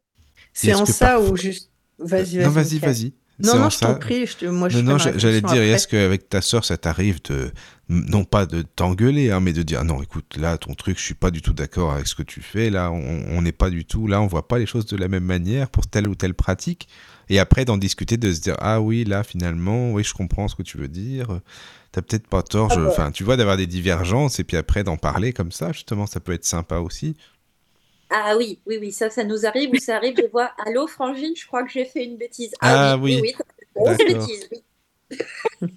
ben oui, non, mais ça doit arriver, mais c'est pour ça, c'est bien d'en parler aussi. Mm. Ah, mais là-dessus, on fait pas les langues de bois, on se dit les choses telles qu'on est. C'est hein. bien ça. C'est tel mm. c'est on va pas arriver à l'engueulade, mais on va dire là, t'as fait de la merde. Oui, voilà, en gros, non, mais c'est ça que je voulais dire, quoi. Non, ah mais là, c'est vrai. Créer, oui, t'as fait de la merde, là. Attention. Hein. Iso, tu t'es un peu laissé emporter. Tu t'es un peu laissé. Oui, voilà, c'est ça, quoi. Oui, non, vas-y, au tu t'avais posé une question. Oui, vas-y. Michel, bon cheval de bataille, c'est toujours oui, il faut enlever l'émotionnel quand on va pratiquer. Et je suis la pro pour rabâcher ça à tout le monde. Ah, mais alors, moi, je suis dans l'émotionnel. Et oui, je comprends. France, oui, oui, oui, je comprends bien. D'accord, bah merci pour ta réponse. Oui, ce que j'allais dire, c'est que effectivement, malgré le fait que moi j'ai déjà écrit deux bouquins sur le sujet, avec Evie et toute seule, euh, je dis haut et fort qu'il faut pas croire tout ce qu'il y a dans les bouquins, les miens inclus. Hein, je veux dire, voilà. Il faut les lire en prendre, en laisser, euh, douter, essayer et vraiment, vraiment, vraiment, c'est, c'est votre cheval de bataille, quoi. Il faut vraiment vous faire vos alors c'est pas à vous deux hein, que je parle, heu, et Isobel, c'est aux personnes qui nous écoutent, mais c'est qu'effectivement, heu, le chemin que tu fait Isobel de de te dire à un moment donné: «Mais ce mec il raconte de la merde» ou «Cette nana raconte de la merde dans son bouquin», c'est là où justement effectivement tu es légitime, quoi. C'est là où tu as trouvé exactement tes propres mots, ta propre résonance, il y a pas d'autre façon de le dire, en fait. Qu'est-ce que tu en penses, Claire? Oui. Euh, moi, je suis d'accord et l'avantage que j'ai, c'est que, euh, vu que je suis la plus jeune, euh, j'ai vu Iso faire ce là et j'ai fait: «Ah, mais du coup, on on a le droit de pas être d'accord avec les livres» et ça, j'ai «Oh!» Ah oui, c'est important. Ouais, je l'ai appris purement à travers l'ISO, hein, pour le coup. Ouais. Ouais, ouais, bah, c'est vrai pour tous les sujets, en fait, hein. Et alors, est-ce que vous avez des anecdotes amusantes sur vos pratiques ensemble ou pas ensemble, d'ailleurs? Je sers de radar pour lieu à ma très chère sœur. Hein? Ah ah oui, parce que, toi, tu tu captes, les les esprits, en gros? Oui et je capte, notamment les émotions, qui a pu, s'ancrer, les plus fortes, sur toute la terre. Oui, la mémoire des lieux et Ah Totalement. toi toi tu parles des menhirs de Mont-Neuf là? Tu parles du du sabbat des menhirs de Mont-Neuf? Oui, où tu m'as avoué que à chaque fois qu'on partait ou qu'on faisait une célébration en extérieur, on se promenait tout le temps, toutes les deux. Je me suis toujours posé la question, pourquoi on se promenait toujours que toutes les deux dans tout le lieu pour trouver le bon lieu? C'est parce que avec ma super sensibilité, quand c'était trop fort, du coup, d'un coup, j'étais pas bien, mais alors malade et d'un coup, je me mettais à pleurer, mais toutes les larmes de mon corps. Du coup, on savait que c'était un peu trop. Du coup, on se redirigeait et j'étais vraiment l'antenne qu'on déplace pour trouver le réseau. C'est ça, C'est ça. C'était ma baguette de sourcier. Parce que moi, je moi, je l'ai pas cette sensibilité-là. Je je l'ai pas parce que j'ai quand même un terrain très terre à terre et je pense que je Ah l'ai oui, pas voilà. parce que je ne veux pas. Il y a ça aussi D'accord. doit jouer. Mais c'est bien. Oh, justement, c'est très bien parce que vous vous complétez comme ça, au moins. C'est ça. Parce qu'on peut pas être deux à partir en en live comme Mmh mh. il en faut bien une qui reste, Oui. ancrée parce que quand il y a la petite sœur qui tourne de l'œil Ouais. parce qu'elle est pas bien Ah, forcément. faut la porter. Je peux pas me retrouver dans le même état parce qu'autrement on va être bien embêtés toutes les 2 au milieu de la forêt, toutes seules sans batterie de portable. Parce Ouais, qu'on a ouais. été très intelligentes, on a oublié Mais de oui. charger les téléphones. Il y en a qu'un sur les deux parce que l'autre l'a oublié ou l'a perdu dans la voiture. voilà, il en faut une des 2 qui garde, heu, les pieds sur terre. Donc Oui. Donc, vous êtes souvent en forêt pour faire des rituels et des choses comme ça, par exemple? bah, c'est les plus forts. Oui. Honnêtement, la la nuit en forêt, il y a une atmosphère qui s'installe. Oui, je comprends. Quand on Mmh. on efface toutes les peurs qu'on peut avoir de la vie citadine, parce qu'il faut pas croire quand on vit en ville et qu'on se retrouve seul en forêt, on peut très vite être, heu, dans la peur. Moi, je sais que je suis dans la peur au bassin d'Arcachon parce qu'il y a plein de sangliers et ça fait très bizarre quand on voit maman sanglier, les bébés sangliers traverser devant soi. Mmh. On n'emmène pas large. Donc c'est pour ça qu'il faut être quand même attentif au lieu où on est. Mais quand on élimine toutes ces peurs irrationnelles, qu'on garde juste les peurs rationnelles, à savoir le sanglier qui nous charge et qu'on écoute vraiment la forêt de nuit et qu'on se déplace, je trouve que c'est là où on peut avoir accès à beaucoup, beaucoup, beaucoup de messages qu'on n'aurait pas en étant chez soi dans son jardin en pleine nuit. Quand on a la Oui. possibilité pour une célébration dans l'année, je dis pas de faire toutes les célébrations à l'extérieur, mais si au moins une fois dans l'été, on arrive à sortir, à aller se balader en forêt, sans même faire forcément une grosse célébration ou un gros rituel, rien qu'avoir une petite lanterne et se balader en forêt en intentionnant de recevoir des messages, en ouvrant grand ses oreilles pour savoir ce que l'on peut récupérer, ou au contraire offrir des messages de, de bienveillance, de bah, je viens vous donner un petit peu d'énergie parce que je sais qu'il y a eu un incendie ici l'année dernière, si je peux vous donner un petit quelque chose, je vous le donne. C'est bien ça, oui. Et rien que ça, une fois dans l'année, je trouve que c'est énorme et bien plus que de fêter toutes ces célébrations enfermées entre quatre Oui. Mm, mm. Oui, non, mais c'est sûr, c'est sûr. Après, bah, quand on n'a pas le choix, euh, ah bah, ben, vaut mieux les faire aussi comme ça que pas du tout, c'est certain, mais bon. Voilà quoi. Tu vois, je me dis, une fois dans l'année, il y a toujours moyen de se dépatouiller, au moins de se déplacer dans un parc. Moi, j'étais nantaise sans permis de conduire. J'ai bien réussi à le faire au moins une fois dans l'année. Ouais. Ah, ça demande un peu de logistique et d'organisation, mais ça peut être sous couvert d'un apéro avec des copains euh, dans, dans, une forêt. Et attends, je m'absente cinq minutes, je vais faire pipi. Et en fait, on va faire sa petite célébration, sa petite prière et sa petite attention. Ouais, ouais, tout à fait. En scred, vite fait. Et c'est ça. ouais, ouais. Mais moi, la forêt de nuit, nuit noire, ça m'oppresse en fait. Ah ouais? Ah ouais, ouais. On avait essayé avec Evie, euh, on voulait aller faire, euh, je ne sais plus laquelle c'était, si c'était Ostara, Beltane, je ne sais plus. Et euh, mais on était encore dans le dans l'Essonne et on avait un coin vers chez nous. On était vraiment au bout du bout de l'Essonne, hein, donc on était presque en en province, tu vois? Et et du coup, quand il y avait des coins comme ça, de de forêt, c'était des vraies forêts comme tu peux trouver, tu vois? C'était pas avec des lampadaires à droite à gauche, quoi. Oui, la vraie forêt toute noire. c'est ça, c'est ça. Et on y est allé avec, nos lucarnes à la main. On avait l'intention de faire oui, ça devait être Ostara, ça devait être ça. Et arrivé devant je lui ai dit non, désolé, blocage total. Je lui ai dit je ne peux pas. Quelque chose me dit qu'il ne faut pas que j'entre. Donc elle était déçue parce que ça a foutu en l'air son sa procession, mais voilà quoi. Ah bah, après, il y a des forêts, euh, tu passes pas. Hein. Ouais, c'est clair. Mais c'était avec toi, euh, petite sœur, qu'on s'était retrouvés coincés à l'avant de la forêt, que moi j'étais en PLS.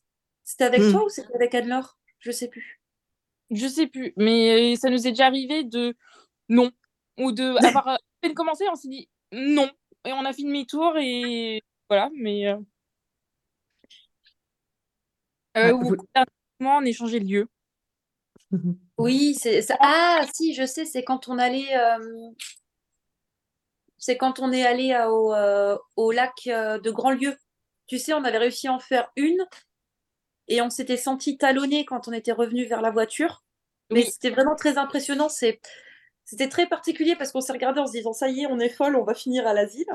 Parce que c'est comme si on entendait des gens, vraiment, on entendait les bruits de pas et les cailloux qui crissaient derrière nous, mais comme s'il y avait une foule qui nous poussait vers l'extérieur de la forêt. On s'est dit, ouais, non, mais on n'y revient pas. Quelques mois plus tard, ayant ce, ce, souvenir quelque peu effacé, on s'est dit, non, mais vas-y, on a eu peur juste pour rien.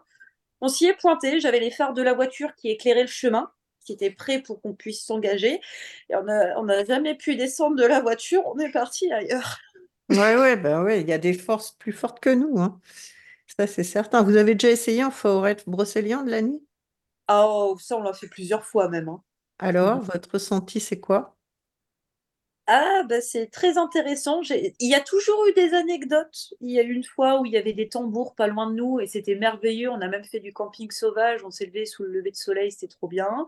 Il y a une fois où là, j'étais avec notre cousine, sans euh, la petite sœur, mais j'étais juste avec la cousine. Ou, euh, et bah, in que la Renaissance, tout ça, tout ça, je l'ai vécu bien, bien vénère parce que j'ai glissé de la falaise. Ah ouais, carrément.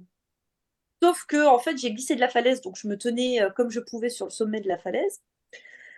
Et euh, quand les mains ont lâché et qu'il a fallu se, dire, eh ben, je vais tomber et on va appeler les pompiers, et ben, en fait, j'ai fait une chute de 2 cm. Ah, c'est fou. Parce qu'en fait, j'étais pile poil au niveau du petit promontoire. Ah ouais, c'est ouf. Procéliande, il se passe toujours des trucs. Ouais, ouais, non, mais c'est clair, c'est clair.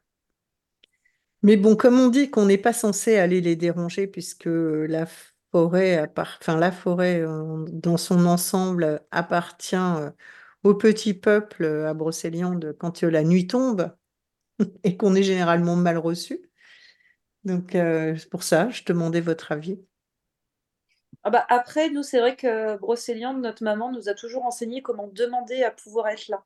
Mmh et c'est vrai que quand tu rentres à Brocéliande de nuit, tu demandes déjà si tu peux venir. Et si tu entends des bruits, c'est que tu peux pas venir. Si c'est un silence total, c'est que tu peux venir. Enfin, dans ce qu'on nous a appris, hein, ça se trouve pour certains, c'est Mais nous, dans ce qui nous a été enseigné, c'était ça. Si c'est le silence, tu ne peux, tu peux entrer et tu entres en demandant de vivre l'expérience dont tu as besoin. Mmh voilà, l'expérience dont tu as besoin, ça peut être être coursé par un sanglier. Hein. Après, c'est pas toi qui décides. Hein. Ça. peut être aussi finalement vite euh, remballer les tentes parce qu'il y a une tempête qui explose.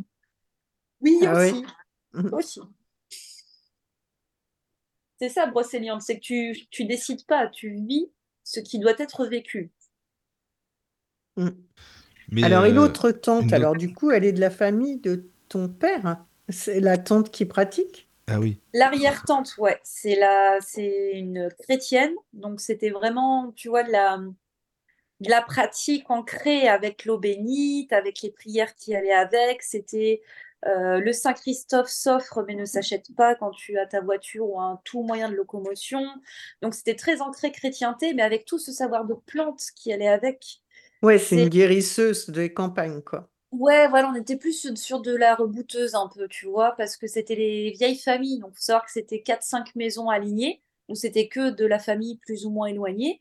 Et les mmh jardins derrière n'avaient pas de clôture et étaient à fleur de montagne. C'est-à-dire qu'au bout du jardin, tu grimpais dans la montagne. Ouais. Mmh. Et euh, du coup, Cricri, elle n'a pas vécu tout ça parce que euh, on s'est éloigné en fait 2-3 ans après sa naissance. Sauf que moi, c'est là-bas, par contre, que j'ai passé toute mon enfance et que j'ai grandi avec ces liens-là. Et comme j'étais la fille aînée, tu vois, il y avait ce côté de tuer l'aîné, c'est à toi d'avoir les connaissances. Mmh et oui, oui, oui.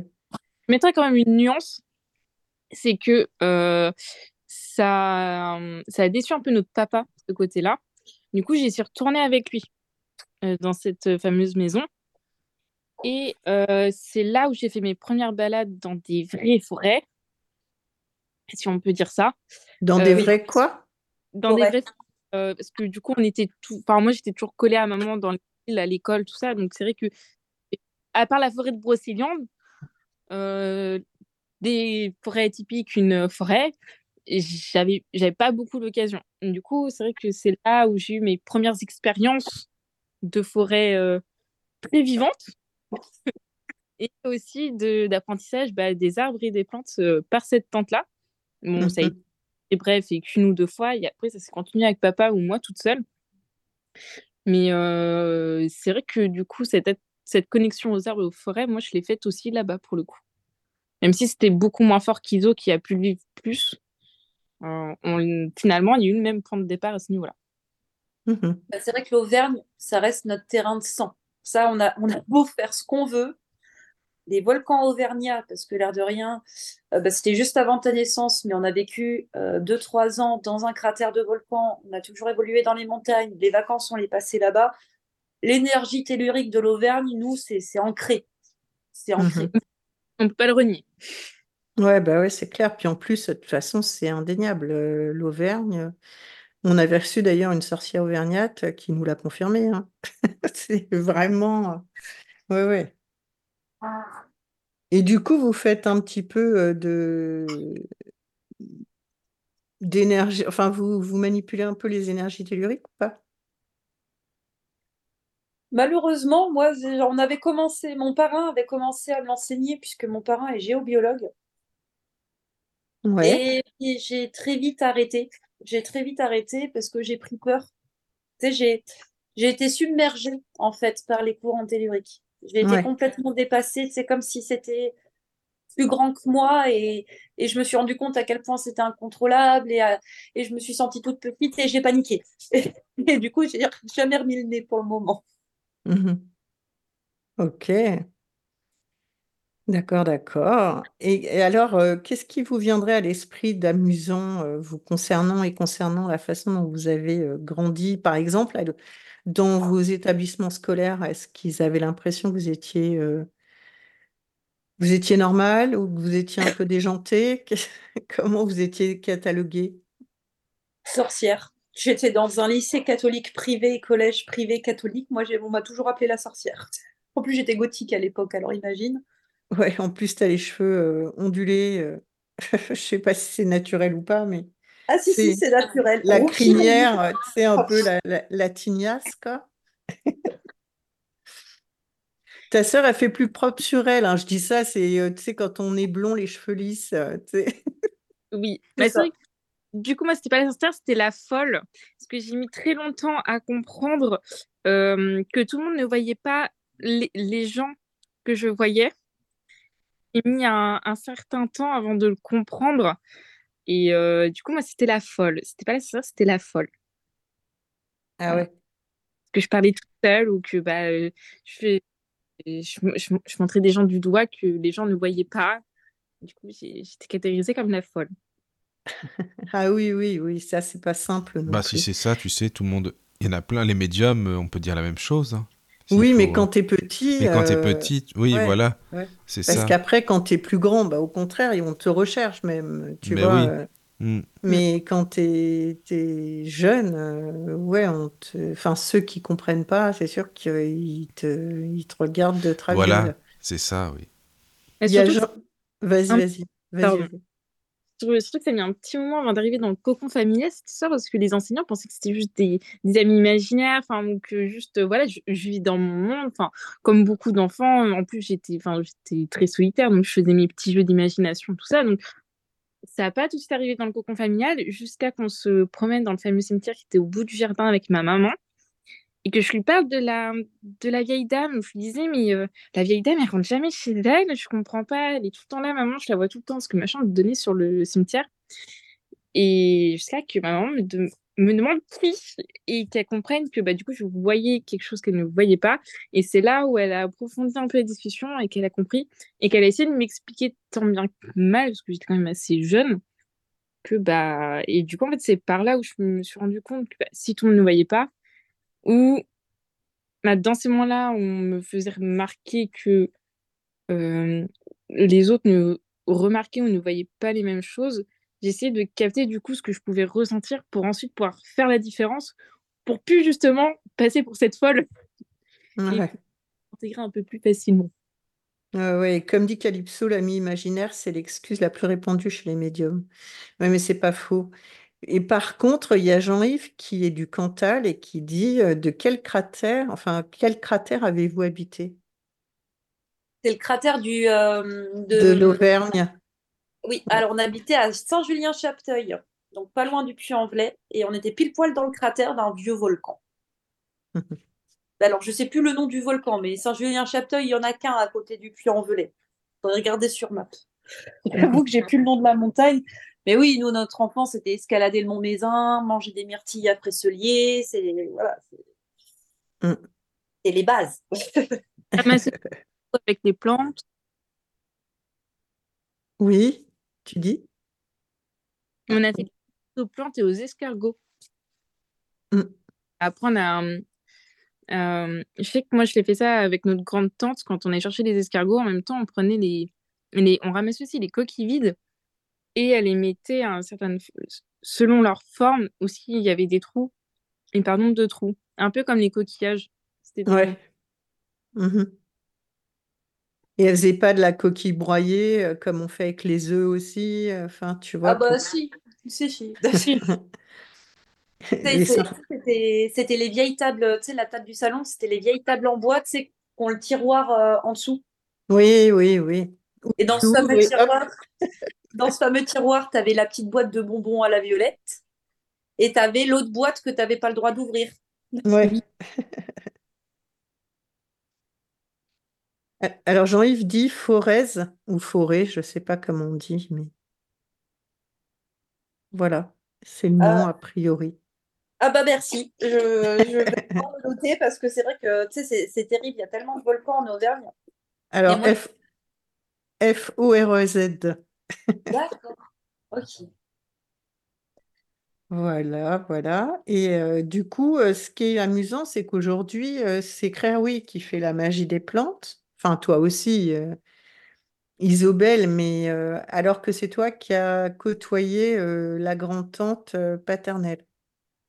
Mais parce que moi j'ai gardé les vieilles, les vieilles superstitions et tu sais c'est ce côté, c'est ce côté ancien et qui qui reste un peu ancré, qui fait que je me suis de plus en plus dirigée vers tout ce qui est plus organique. Tu sais, c'est les vies qui flottent encore un peu avec les vieilles croyances parce que un insecte, euh, si tu trouves un scarabée devant ta porte, euh, s'il est vivant le matin, c'est que ça va t'apporter bonne chance. S'il est mort le soir, c'est qu'il faut que tu le gardes pour qu'il te porte bonheur. vraiment toutes ces petites croyances autour des insectes qui ont développé en fait ma pratique. Donc il y avait beaucoup de plantes euh, auxquelles je crois toujours qui sont entremêlées vraiment intrinsèquement à mes, à mes sorts et, et à mes rituels. Mais euh, toutes ces vieilles croyances autour de la vie, les mues de serpents que tu trouves, les mues de vipères, les mues de couleuvres que tu trouves sous une pierre ou à côté de toi, elles avaient toute une symbolique aussi de la manière dont tu les ramassais, si elle était entière, c'était que la tête, si c'était la queue. Mmh, et mmh. c'est pour ça que moi, je me suis de plus en plus euh, plongée dans ces utilisations-là.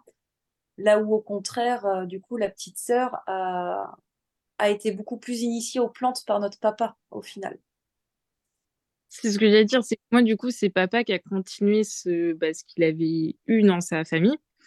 Et où euh, c'est aussi nos petits moments pour nous retrouver, parce qu'on a toujours euh, réussi à avoir chacun nos petits moments, que ce soit Iso et moi ensemble, ou papa avec Iso, papa et moi. Et c'est vrai que nous, c'était ces petits moments-là où on se retrouvait. Et euh, moi, il m'a fait l'apprentissage des plantes à travers la cueillette des champignons et le dessin. Parce qu'au début, on se retrouvait par rapport au, dessin. Et euh, c'est vrai que ouais, ce côté-là de la famille de papa, euh, moi, je l'ai vu directement par papa.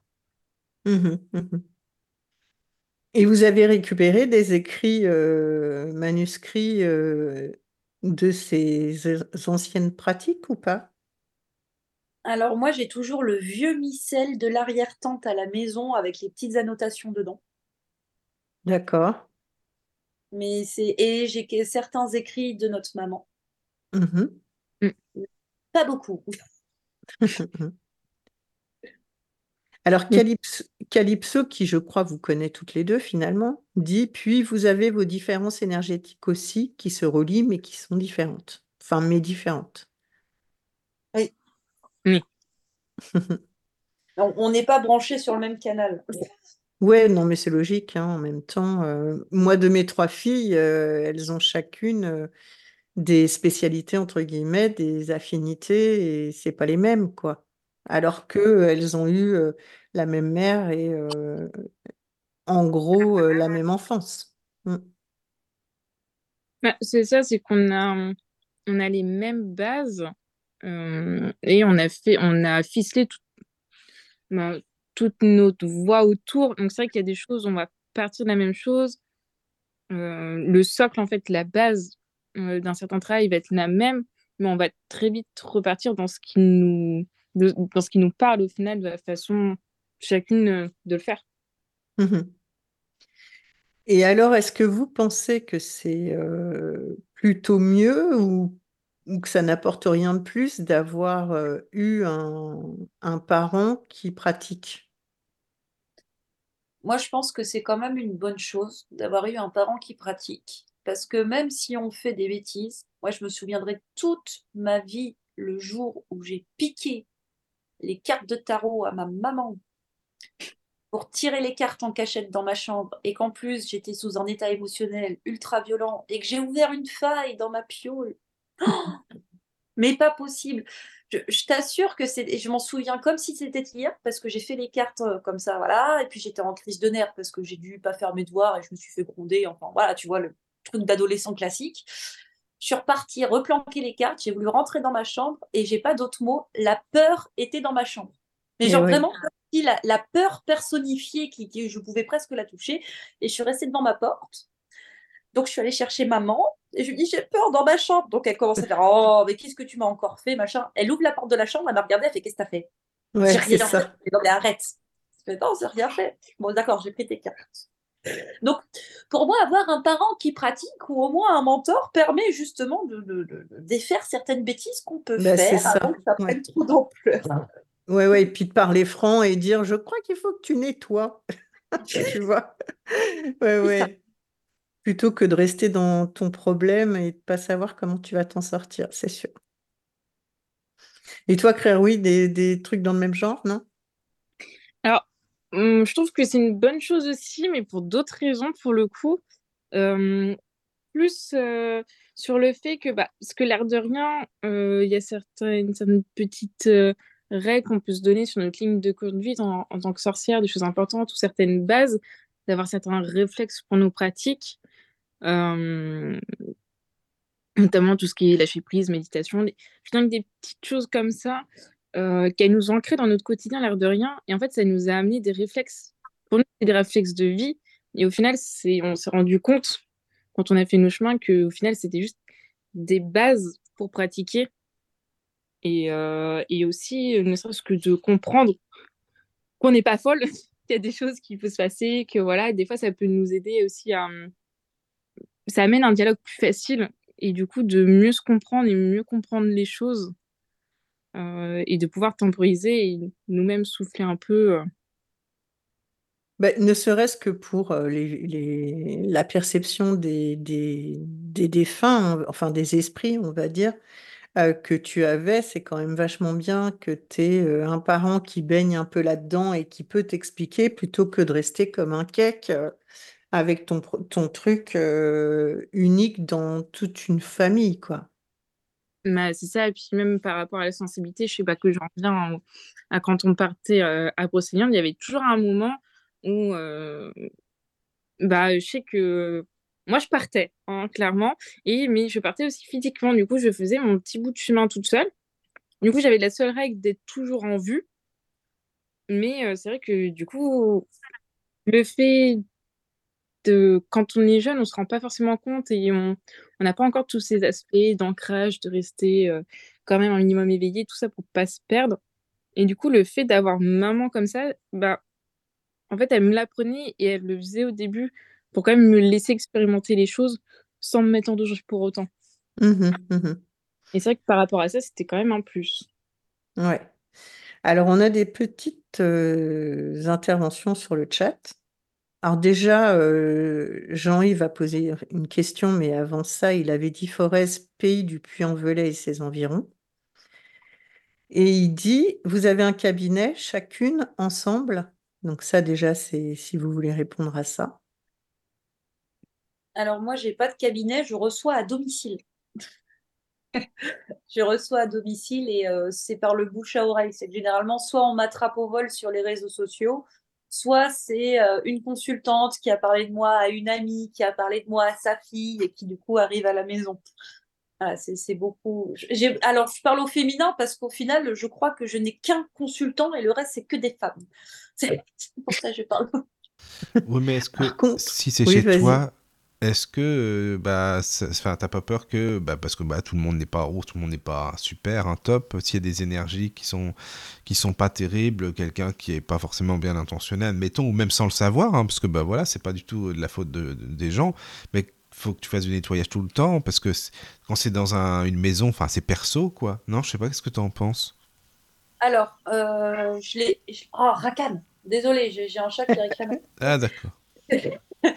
Et alors, je l'ai longtemps pensé et j'étais souvent dans, la peur, tu vois, de faire rentrer quelqu'un chez moi. Oui, voilà, c'est ça. Hmm. Sauf que euh, comme ce n'est pas euh, ma, ma, pratique professionnelle, si tu veux, je me réserve le droit. C'est-à-dire que si je suis un peu fatiguée et que je sens que je ne serai pas apte à déployer suffisamment d'énergie pour protéger toute ma maison et garder l'énergie de la personne qui va arriver, surtout si je la connais pas. Quand c'est des consultants que j'ai, j'ai des consultants que je suis depuis bientôt deux ans. D'accord. Si tu veux, je les connais. Du coup, je sais tout de suite si je peux les recevoir ou pas. Oui, voilà, c'est sûr. Hmm. Si c'est du nouveau consultant, je vais attendre moi de me sentir euh, bien apte. Et tu vois, ça va être très rigolo. Mais les nouveaux consultants, je les reçois toujours en lune croissante. D'accord. je ne reçois jamais en lune décroissante un nouveau consultant. D'accord. Mhm. Pour être dans des phases ascensionnelles, des phases fortes, pour hmm tenir, euh, pour tenir complètement l'énergie de la personne.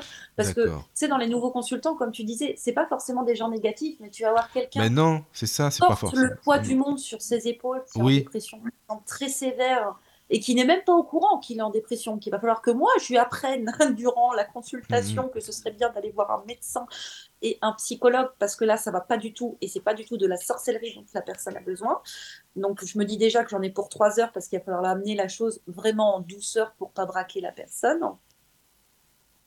et ben c'est pas évident. Donc il faut que je sache que moi je sois bien, que j'ai passé une bonne nuit de sommeil, que je sais que là je suis sur des moments où bah je suis pas sur du 40 heures semaine mais plutôt sur du 29 où tu vois je suis bien reposée. C'est l'avantage en fait de pas en avoir fait ma profession, c'est que je peux recevoir quand je veux chez moi. Mmh. Et si la personne n'est pas apte à entendre que bah il y a trois semaines de délai par exemple pour que je reçoive, c'est qu'il ne devait pas venir chez moi. Oui oui, mmh. je comprends. D'accord, merci. Après, pour, euh, pour informer Jean-Yves, c'est que toi, sur ta chaîne TikTok, euh, à Isobel Datura, mais je mettrai les, le lien là tout à l'heure, c'est que tu, tu anticipes sur mille et une questions autour de la sorcellerie, en commençant toujours par et ça, on en parle et j'adore. et tu, tu débats en en petite, mini vidéo, enfin tu expliques en mini vidéo beaucoup, beaucoup de choses aussi, si ça l'intéresse de le savoir. Mmh. Claire, oui, tu fais pas ça, toi? Non, non, non. ça viendra peut-être avec le temps, mais c'est vrai que pour le moment, quand tu arrives pour des gens, souvent c'est par du bouche à oreille de mon dans mon entourage et les personnes viennent à moi. Parce qu'il y a mmh et souvent, c'est dans les personnes ne vont pas oser trop demander. Elles vont en parler un petit peu en tournant autour du pot ou leur situation. Et bien souvent, je le sens. Donc, j'amène tranquillement la chose pour que ça vienne quand même d'elles, pour pointer un peu plus le sujet. Mmh la personne me dise clairement et me demande clairement pour que l'intention vraiment parte euh, du consentement de la personne. Et là, oui, il peut m'arriver de faire des, petites interventions, des petites choses. Après, pareil, toujours au départ d'une conversation pour bien cerner la chose, pour voir si c'est vrai qu'il faut. Mmh oui, c'est pas. Moi, c'est pareil, je fais du magnétisme pour euh, dépanner les gens qui ont un souci à droite à gauche, tu vois. Et euh, il faut toujours que ce soit eux qui me le demandent parce que il faut que ce soit eux qui me disent est-ce que tu peux agir sur telle douleur que j'ai? Parce que si moi je dis est-ce que je, peux agir sur ta douleur, bah en fait il y a comme une fermeture. C'est ça, la porte n'est pas vraiment ouverte et, euh... et bah l'air de rien c'est important. Et ouais. ah ouais, il faut un canal de communication. Et est-ce que euh, l'une ou l'autre, vous avez parfois l'impression d'être vampirisé par les gens? Je l'ai été, fut un temps je, je l'ai été avec cette obligation, tu sais, de. C'est idiot, hein, mais dans ma tête, c'était si on me demande de l'aide, je dois être obligée d'aider si je suis apte à le faire. Tu vois? Mhm. Et euh, bah, c'est quand j'ai fait mon burn-out euh, professionnel et que j'ai vu une psychothérapeute. À la base, c'était juste pour le boulot. Hein. Mais j'ai eu la chance de tomber sur une psychothérapeute très ouverte d'esprit où j'ai pu aborder tous les pans de ma vie avec elle, qui m'a dit, vous savez, madame, les limites, ça s'applique partout, pas qu'au monde professionnel, ça s'applique dans votre pratique et ça s'applique aussi dans vos relations. Et en fait, ça m'a fait, tu sais, ça m'a fait un interrupteur. Ah, j'ai le droit de dire non? Mais oui, vous avez le droit de dire non. En fait, il y a le droit, c'est pas mal, euh, il n'y a pas de souci. Et à partir du moment où j'ai su poser mes noms, c'était fini. Mmh de dire, écoute, là, euh, je vois bien que toi, tu es en besoin énergétique, il n'y a pas de souci. Par contre, je ne suis pas apte à te donner ce que tu attends de moi parce que actuellement, je ne peux pas te gérer. Ouais. Voilà. Ouais, je comprends. Et alors, euh, du coup, euh, comment toi tu te fais connaître, Claire, oui, si tu n'as pas de, de, de, réseau euh, social ou sociaux selon ce qu'on veut? justement, le réseau social va pas tarder parce que je commence vraiment à sortir de mon cocon depuis pas si longtemps que ça à ce niveau-là. J'étais très dans mon cocon dans ce domaine-là de ma vie. Donc là, je sors de mon cocon. Du coup, justement, le réseau social va pas tarder à arriver. Ouais. Euh, ça a commencé par un Instagram et un TikTok. Mais pour le moment, euh, au contraire, j'ai fait des rencontres dans ce domaine-là qui m'ouvrent des portes et qui me fait faire d'autres rencontres pour le moment, c'est surtout du, petit réseau physique dans mon entourage. Euh, des amis qui en ont amené d'autres dans ce cas. Là, ça se fait beaucoup comme ça. Du coup, bientôt, réseaux sociaux vont, vont pas tarder aussi. Mmh Mais alors, du coup, tu vas proposer quoi? Des séances de, de voyance par tes supports euh, cartes et au gamme? Euh, alors, je pense Enfin, si tu n'as pas envie de, de développer euh, quelque chose qui n'existe pas encore, euh, élude un peu la question. Hein. Tu le fais de façon un peu, Oui, un ça peu sera, quoi. Ah, vois. voilà, pas encore trop concret parce que c'est resté dans les grandes lignes. Euh, moi, je me sens pas encore apte à faire des consultations voilà, de, de type euh, voyance avec euh, mes ogames ou mes cartes. Ce sera plus des, des objets, des choses que je vais créer moi-même, personnalisées aux gens pour pouvoir les aider sur des choses bien particulières. Mon sais, c'est très vague dit comme ça, mais euh, ça sera pas des consultations du type voyance. Euh, ça sera vraiment axé sur mes spécialités pour le coup et sur le travail que je peux faire personnellement. Oui, c'est vrai que tu as dit tout à l'heure que c'était plus de transmission, euh, aider les gens à, à s'y mettre euh, ce- si, euh, dont tu as la même voix que toi, quoi. C'est ça. ça, hein Ouais, ouais, ouais, pardon. J'ai dit des bêtises. Vraiment. Et alors, il y a des, il y a des célébrations où vous vous rejoignez systématiquement? Bah, Depuis que j'ai déménagé, c'est assez compliqué. Mais Mm. à chaque fois qu'on se voit, on fait un petit quelque chose en fonction du moment où on est rendu dans l'année. C'est-à-dire que Mhm. nous, ça peut nous arriver de fêter Yule au mois de janvier. Voilà. Oui, oh, bah, c'est pas très très loin en même temps. C'est-à-dire que quand on se voit, quand on arrive à se voir, on fait un truc, suivant dans quel moment on est rendu dans l'année. Ouais, rigolo, c'est que sans voir, quand on fait ça, bah, ça tombe sur la date en question. On se dit, on se voit là, attends, dans cette semaine-là, il y a ça qui se passe. Ah bah oui, bon, bah, c'est parti, on le fait ensemble. Et c'est vrai qu'on a toujours au moins une célébration dans l'année qu'on a fait euh, toutes les deux. D'accord. Et vous avez réussi à les faire toutes euh, au fur et à mesure du temps, euh, tour à tour, hein, je veux dire? Ah oui, ben on avait déjà fait une roue de l'année complète quasiment ensemble. On avait réussi une année. Oui, oui. Il y a une année où on a réussi à faire une roue complète. C'était pas évident, mais on a réussi.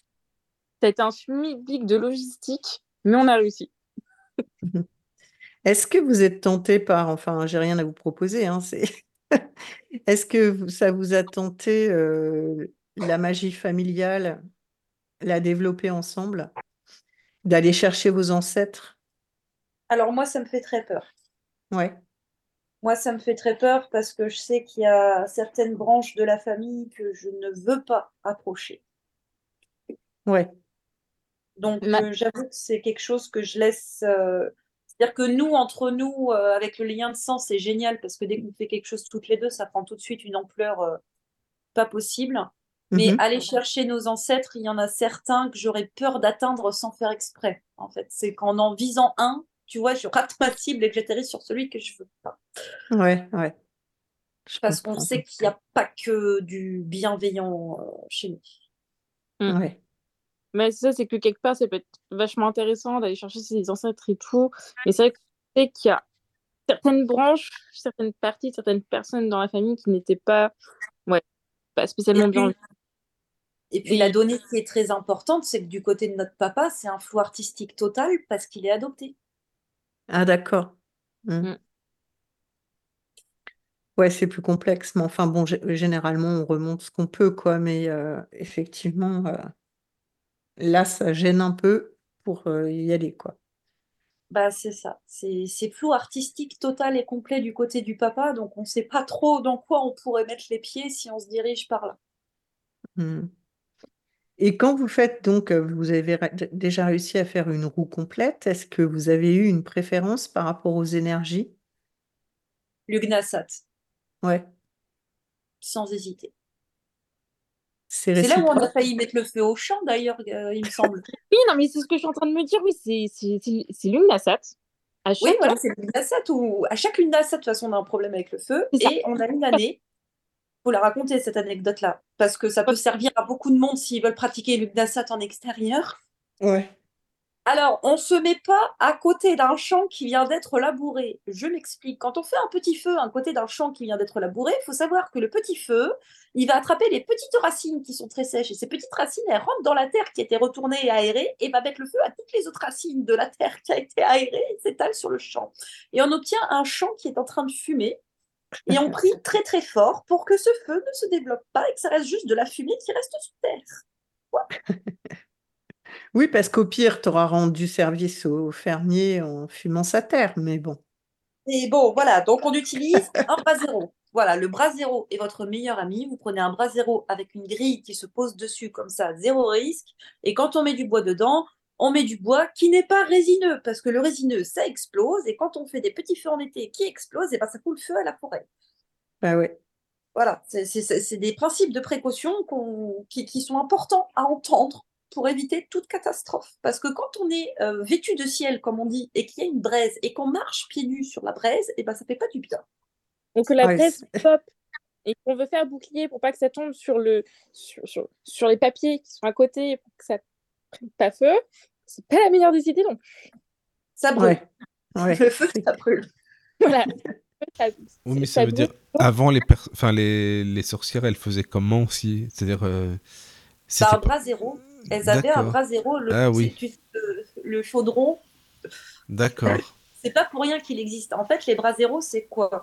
C'est tout simplement une grande cuve qui est apte à supporter une très grande chaleur. Et tu fais ton feu là-dedans. Et là, tu fais ça. D'accord. Ok. Ou elles avaient les, les, les, ronds de pierre, là, avec. Euh, c'était pareil. Oui, il y avait de la pierre en dessous. C'est vraiment, tu vois, la, forme de bras zéro, c'est le principe de former une cuve, peu importe ton matériau. L'idée, c'est vraiment d'avoir une cuve opaque qui fait que ton feu ne peut pas se diffuser dans la terre. Donc, soit tu t'installais directement sur une dalle de pierre, comme ça, ça risque rien. soit tu formais toi-même, en fait, une dalle de pierre qui remontait un peu sur les côtés. Mais tu fais pas ton feu à même la terre. Voilà, ça, c'est une leçon qu'on a apprise aussi au fur et à mesure du temps. Ouais. Bah, de toute façon, le feu, euh, pour le maîtriser, c'est pas la fête. Hein. Au sens propre et au sens euh, magique. Ah oui, le feu ne se maîtrise pas. Il se plie à toi si on a envie. C'est ça, c'est ça. C'est pas l'élément le plus sympathique du monde. Enfin, il est sympa, hein, il apporte énormément de choses et de la force et, euh, sa chaleur euh, et, plein, plein, plein, plein de choses. Mais en même temps, il faut jamais croire qu'on est son copain, quoi. Ah non, il est très taquin, le feu. Ah ouais, il n'y a pas pire. Et puis, euh, les salamandres, ça se voit bien aussi. Hein. Ah oui. Oui. Ouais, ouais, ça va bien avec. Ils ont le même caractère. Voilà, quoi. Voilà, voilà. Bah, notre émission va bientôt toucher à sa fin. Est-ce que vous avez des petites choses à nous raconter? Il nous reste un petit dix minutes. Oui, c'est ça. Euh, qu'est-ce qu'on pourrait raconter en anecdote? Euh, ah oui, aussi utiliser une cave pour pratiquer, c'est pas bon quand les caves sont mitoyennes parce que votre voisine peut appeler votre propriétaire en disant que vous faites des trucs bizarres dans votre cave. Ça s'entend, tu crois, d'une cave à l'eau C'est ce que j'allais dire. Alors non, c'est que j'ai, je mettais, si tu veux, comme je pouvais pas forcément brûler de l'encens, j'utilisais aussi des, euh, des parfums de oud. C'est très, ah, oui, euh, oui. c'est des odeurs très spécifiques. Et il faut savoir qu'aussi entre temps, J'entreposais euh, des, des qui sont des, grandes lances de bois. J'ai entreposé des pots de bêtes parce qu'il y avait des copains qui faisaient de la reconstitution viking. Et donc, tu sais, moi, c'était les caves à l'ancienne où c'était du bois où tu pouvais voir un peu à travers. Donc, ah ma voisine, qui, mhm. était, euh, qui était une grenouille de bénitier, a vu, a senti l'odeur a regardé, a vu les pots de bêtes et les crânes et les machins, et elle a appelé le proprio, et j'ai eu la discussion la plus surréaliste de ma vie avec mon propriétaire. Et attends, mais ça m'intrigue, comment ça s'est passé avec lui? T'as dit quoi? Qu'est-ce que c'est que ça? Enfin... alors, alors, il fait euh, Oui, bonjour, euh, mademoiselle nanana. Alors, je vous appelle parce que la voisine m'a prévenu que, que vous faisiez des choses bizarres dans votre cave. Je fais Comment ça? Je fais des choses bizarres bah, Écoutez, c'est délicat, mais, euh, mais est-ce que vous jetez des sorts dans la cave? Oh non, vous savez, vous savez, j'en ai fait une salle de méditation. J'aime bien faire mon yoga parce que vous avez bien vu, la cave, elle est très calme et elle est coupée un peu du bruit. Ah, d'accord, mais alors faites attention avec les parfums parce que c'est un peu entêtant entre les, comme les caves, ça. Il n'y a pas de souci. Mais oui, et puis j'ai des copains qui font de la reconstitution historique, donc je sais que ça peut être impressionnant. Ah oui, je comprends tout à fait, mais faites un peu attention à bien ranger. Je ah l'appellerai pour la rassurer. Bah tu vois, c'est bien. Donc tu l'as rassuré quand même, même le proprio, tu l'as rassuré. C'est ça. Puis si ça se trouve, tu sais même pas, et que si ça se trouve, c'était un sorcier. Je pense pas. non, si... Pardon. Vas-y, vas-y, je t'en prie. C'est vrai que le regard des autres a toujours été très rigolo quand on sortait, notamment euh, les fois où on se préparait en célébration et on oublie on n'avait pas eu le temps de faire le pain, par exemple, quand on ou des, ou des gâteaux, des petites choses, euh, qu'on allait en boulangerie. Sauf que pour gagner du temps, on était déjà soit maquillés, soit tenue en tenue. C'est vrai que, du coup, nous, on disait qu'on faisait du jeu de rôle ou des choses comme ça. Du coup, c'était toujours drôle parce qu'on regardait d'un air curieux. Ou quand on croisait des gens qui rentraient de balade dans les endroits où on allait se poser, où nous, justement, on arrivait sur, sur la tombée de la nuit et qui nous voyaient arriver avec des grands sacs, en tenue, avec tous les regards curieux. c'est vrai que c'était toujours un peu drôle. Euh. Mais attends, mais il y avait quoi Enfin, des sacs, tu as le droit de te trimballer avec des sacs, je veux dire, c'est quoi le. Euh? Oui, alors visualise des sacs d'où dépasse un chaudron en cuivre, une épée. Ah oui, euh, d'accord, oui. Avec deux nénettes, avec d'immenses capes noires et un gros maquillage qui te barre tous les yeux, qui fait une grande barre de couleurs suivant ce qu'on voulait incarner c'est un peu particulier à la tombée de la nuit. Non, mais c'est que moi, j'imagine pas trop, si tu veux, les tenues et tout ça, en fin de compte. Donc, c'est pour ça, quoi. D'accord. Mm, mm. Mm. Bah, en tout cas, c'est sûr que c'est plus comme si tu sortais d'être figurant d'un film que ah d'aller au boulot, quoi. Oui, d'accord. Oui, voilà. d'accord. Ouais. Ouais, un, film un peu médiéval et bien plus loin même encore. Euh, voilà, c'est ça. C'était très, très amusant. Euh, à constater. Et puis, il y avait toujours ce mais qu'est-ce qu'il Non, mais c'est une reconstitution historique, vous inquiétez pas, on incarne des pitis. Mais en même temps, je trouve, enfin, excuse-moi, je trouve ça dommage de, de, devoir euh, dire ça. Plus, enfin, tu vois, c'est con, quoi. Enfin, parce que bon, euh, t'es comme t'es, tu fais ce que tu veux. Après, je comprends hein, ce que tu veux dire par rapport aux gens, mais c'est dommage de devoir euh, dire ça, quoi, pour se justifier au final.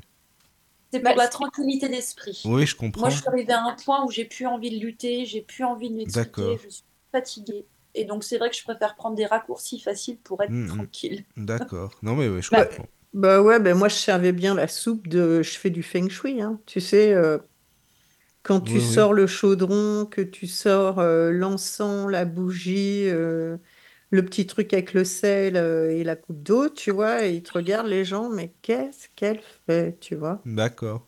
Hmm. Mais bon, quand tu dis feng shui tout de suite, c'est la mode, c'est bien. Ça Là, ça va, ça passe. Ouais. Par contre, au contraire, euh, un moment qui a été surprenant et agréable de partager avec des inconnus. Alors, je sais plus c'était dans quel lieu, mais le lendemain matin, on s'est réveillé de notre bivouac ou pour dire au revoir euh, au lieu, on est allé faire une méditation. Euh, on a fini de tout nettoyer et on a fait un petit recueillement, une petite méditation à l'endroit où on avait fait. Et euh, il me semble que c'est toi, Iso, qui avait sorti euh, le bol tibétain. Et en fait, on ne s'était pas rendu compte, mais on avait un peu traîné, ce qui fait que les premières personnes en balade arrivaient. Ils sont mis autour de nous et ils ont partagé ce moment-là avec nous. Ouais, et quand on est revenu à nous, on, on a relevé la tête, on a vu tous ces gens, on était en mode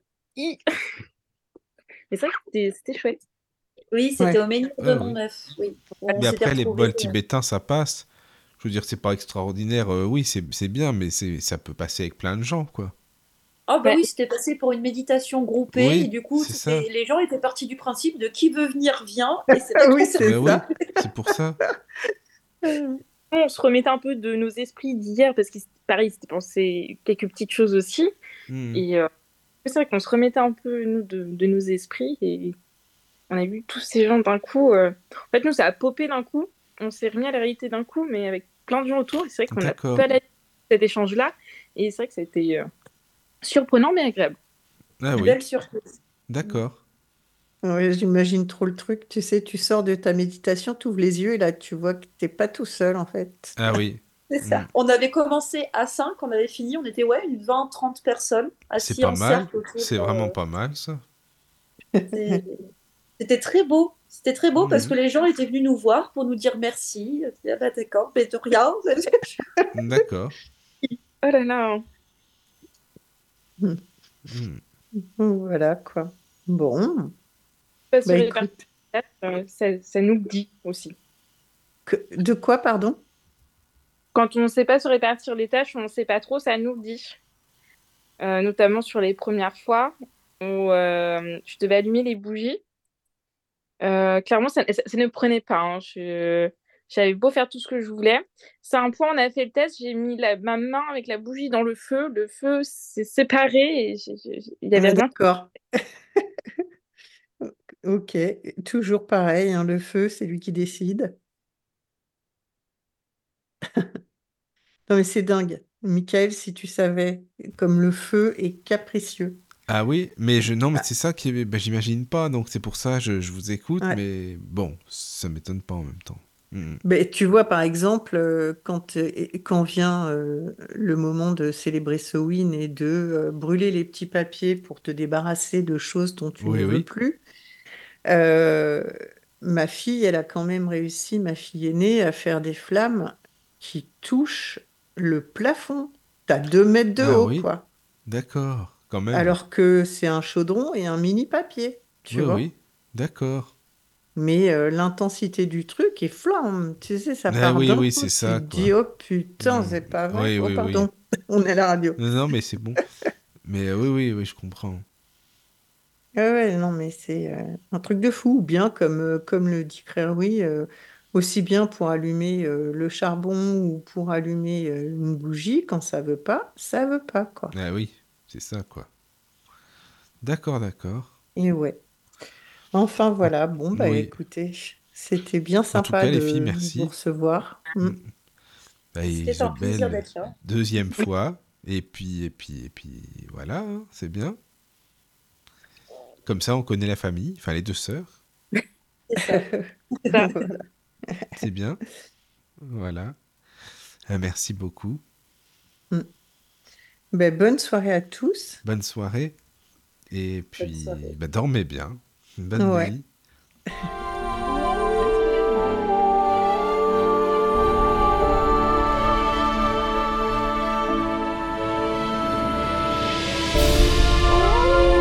C'était les attablés de sorcières. On vous souhaite une bonne nuit pleine de magie. Et on vous dit à très vite sur la radio du Lotus.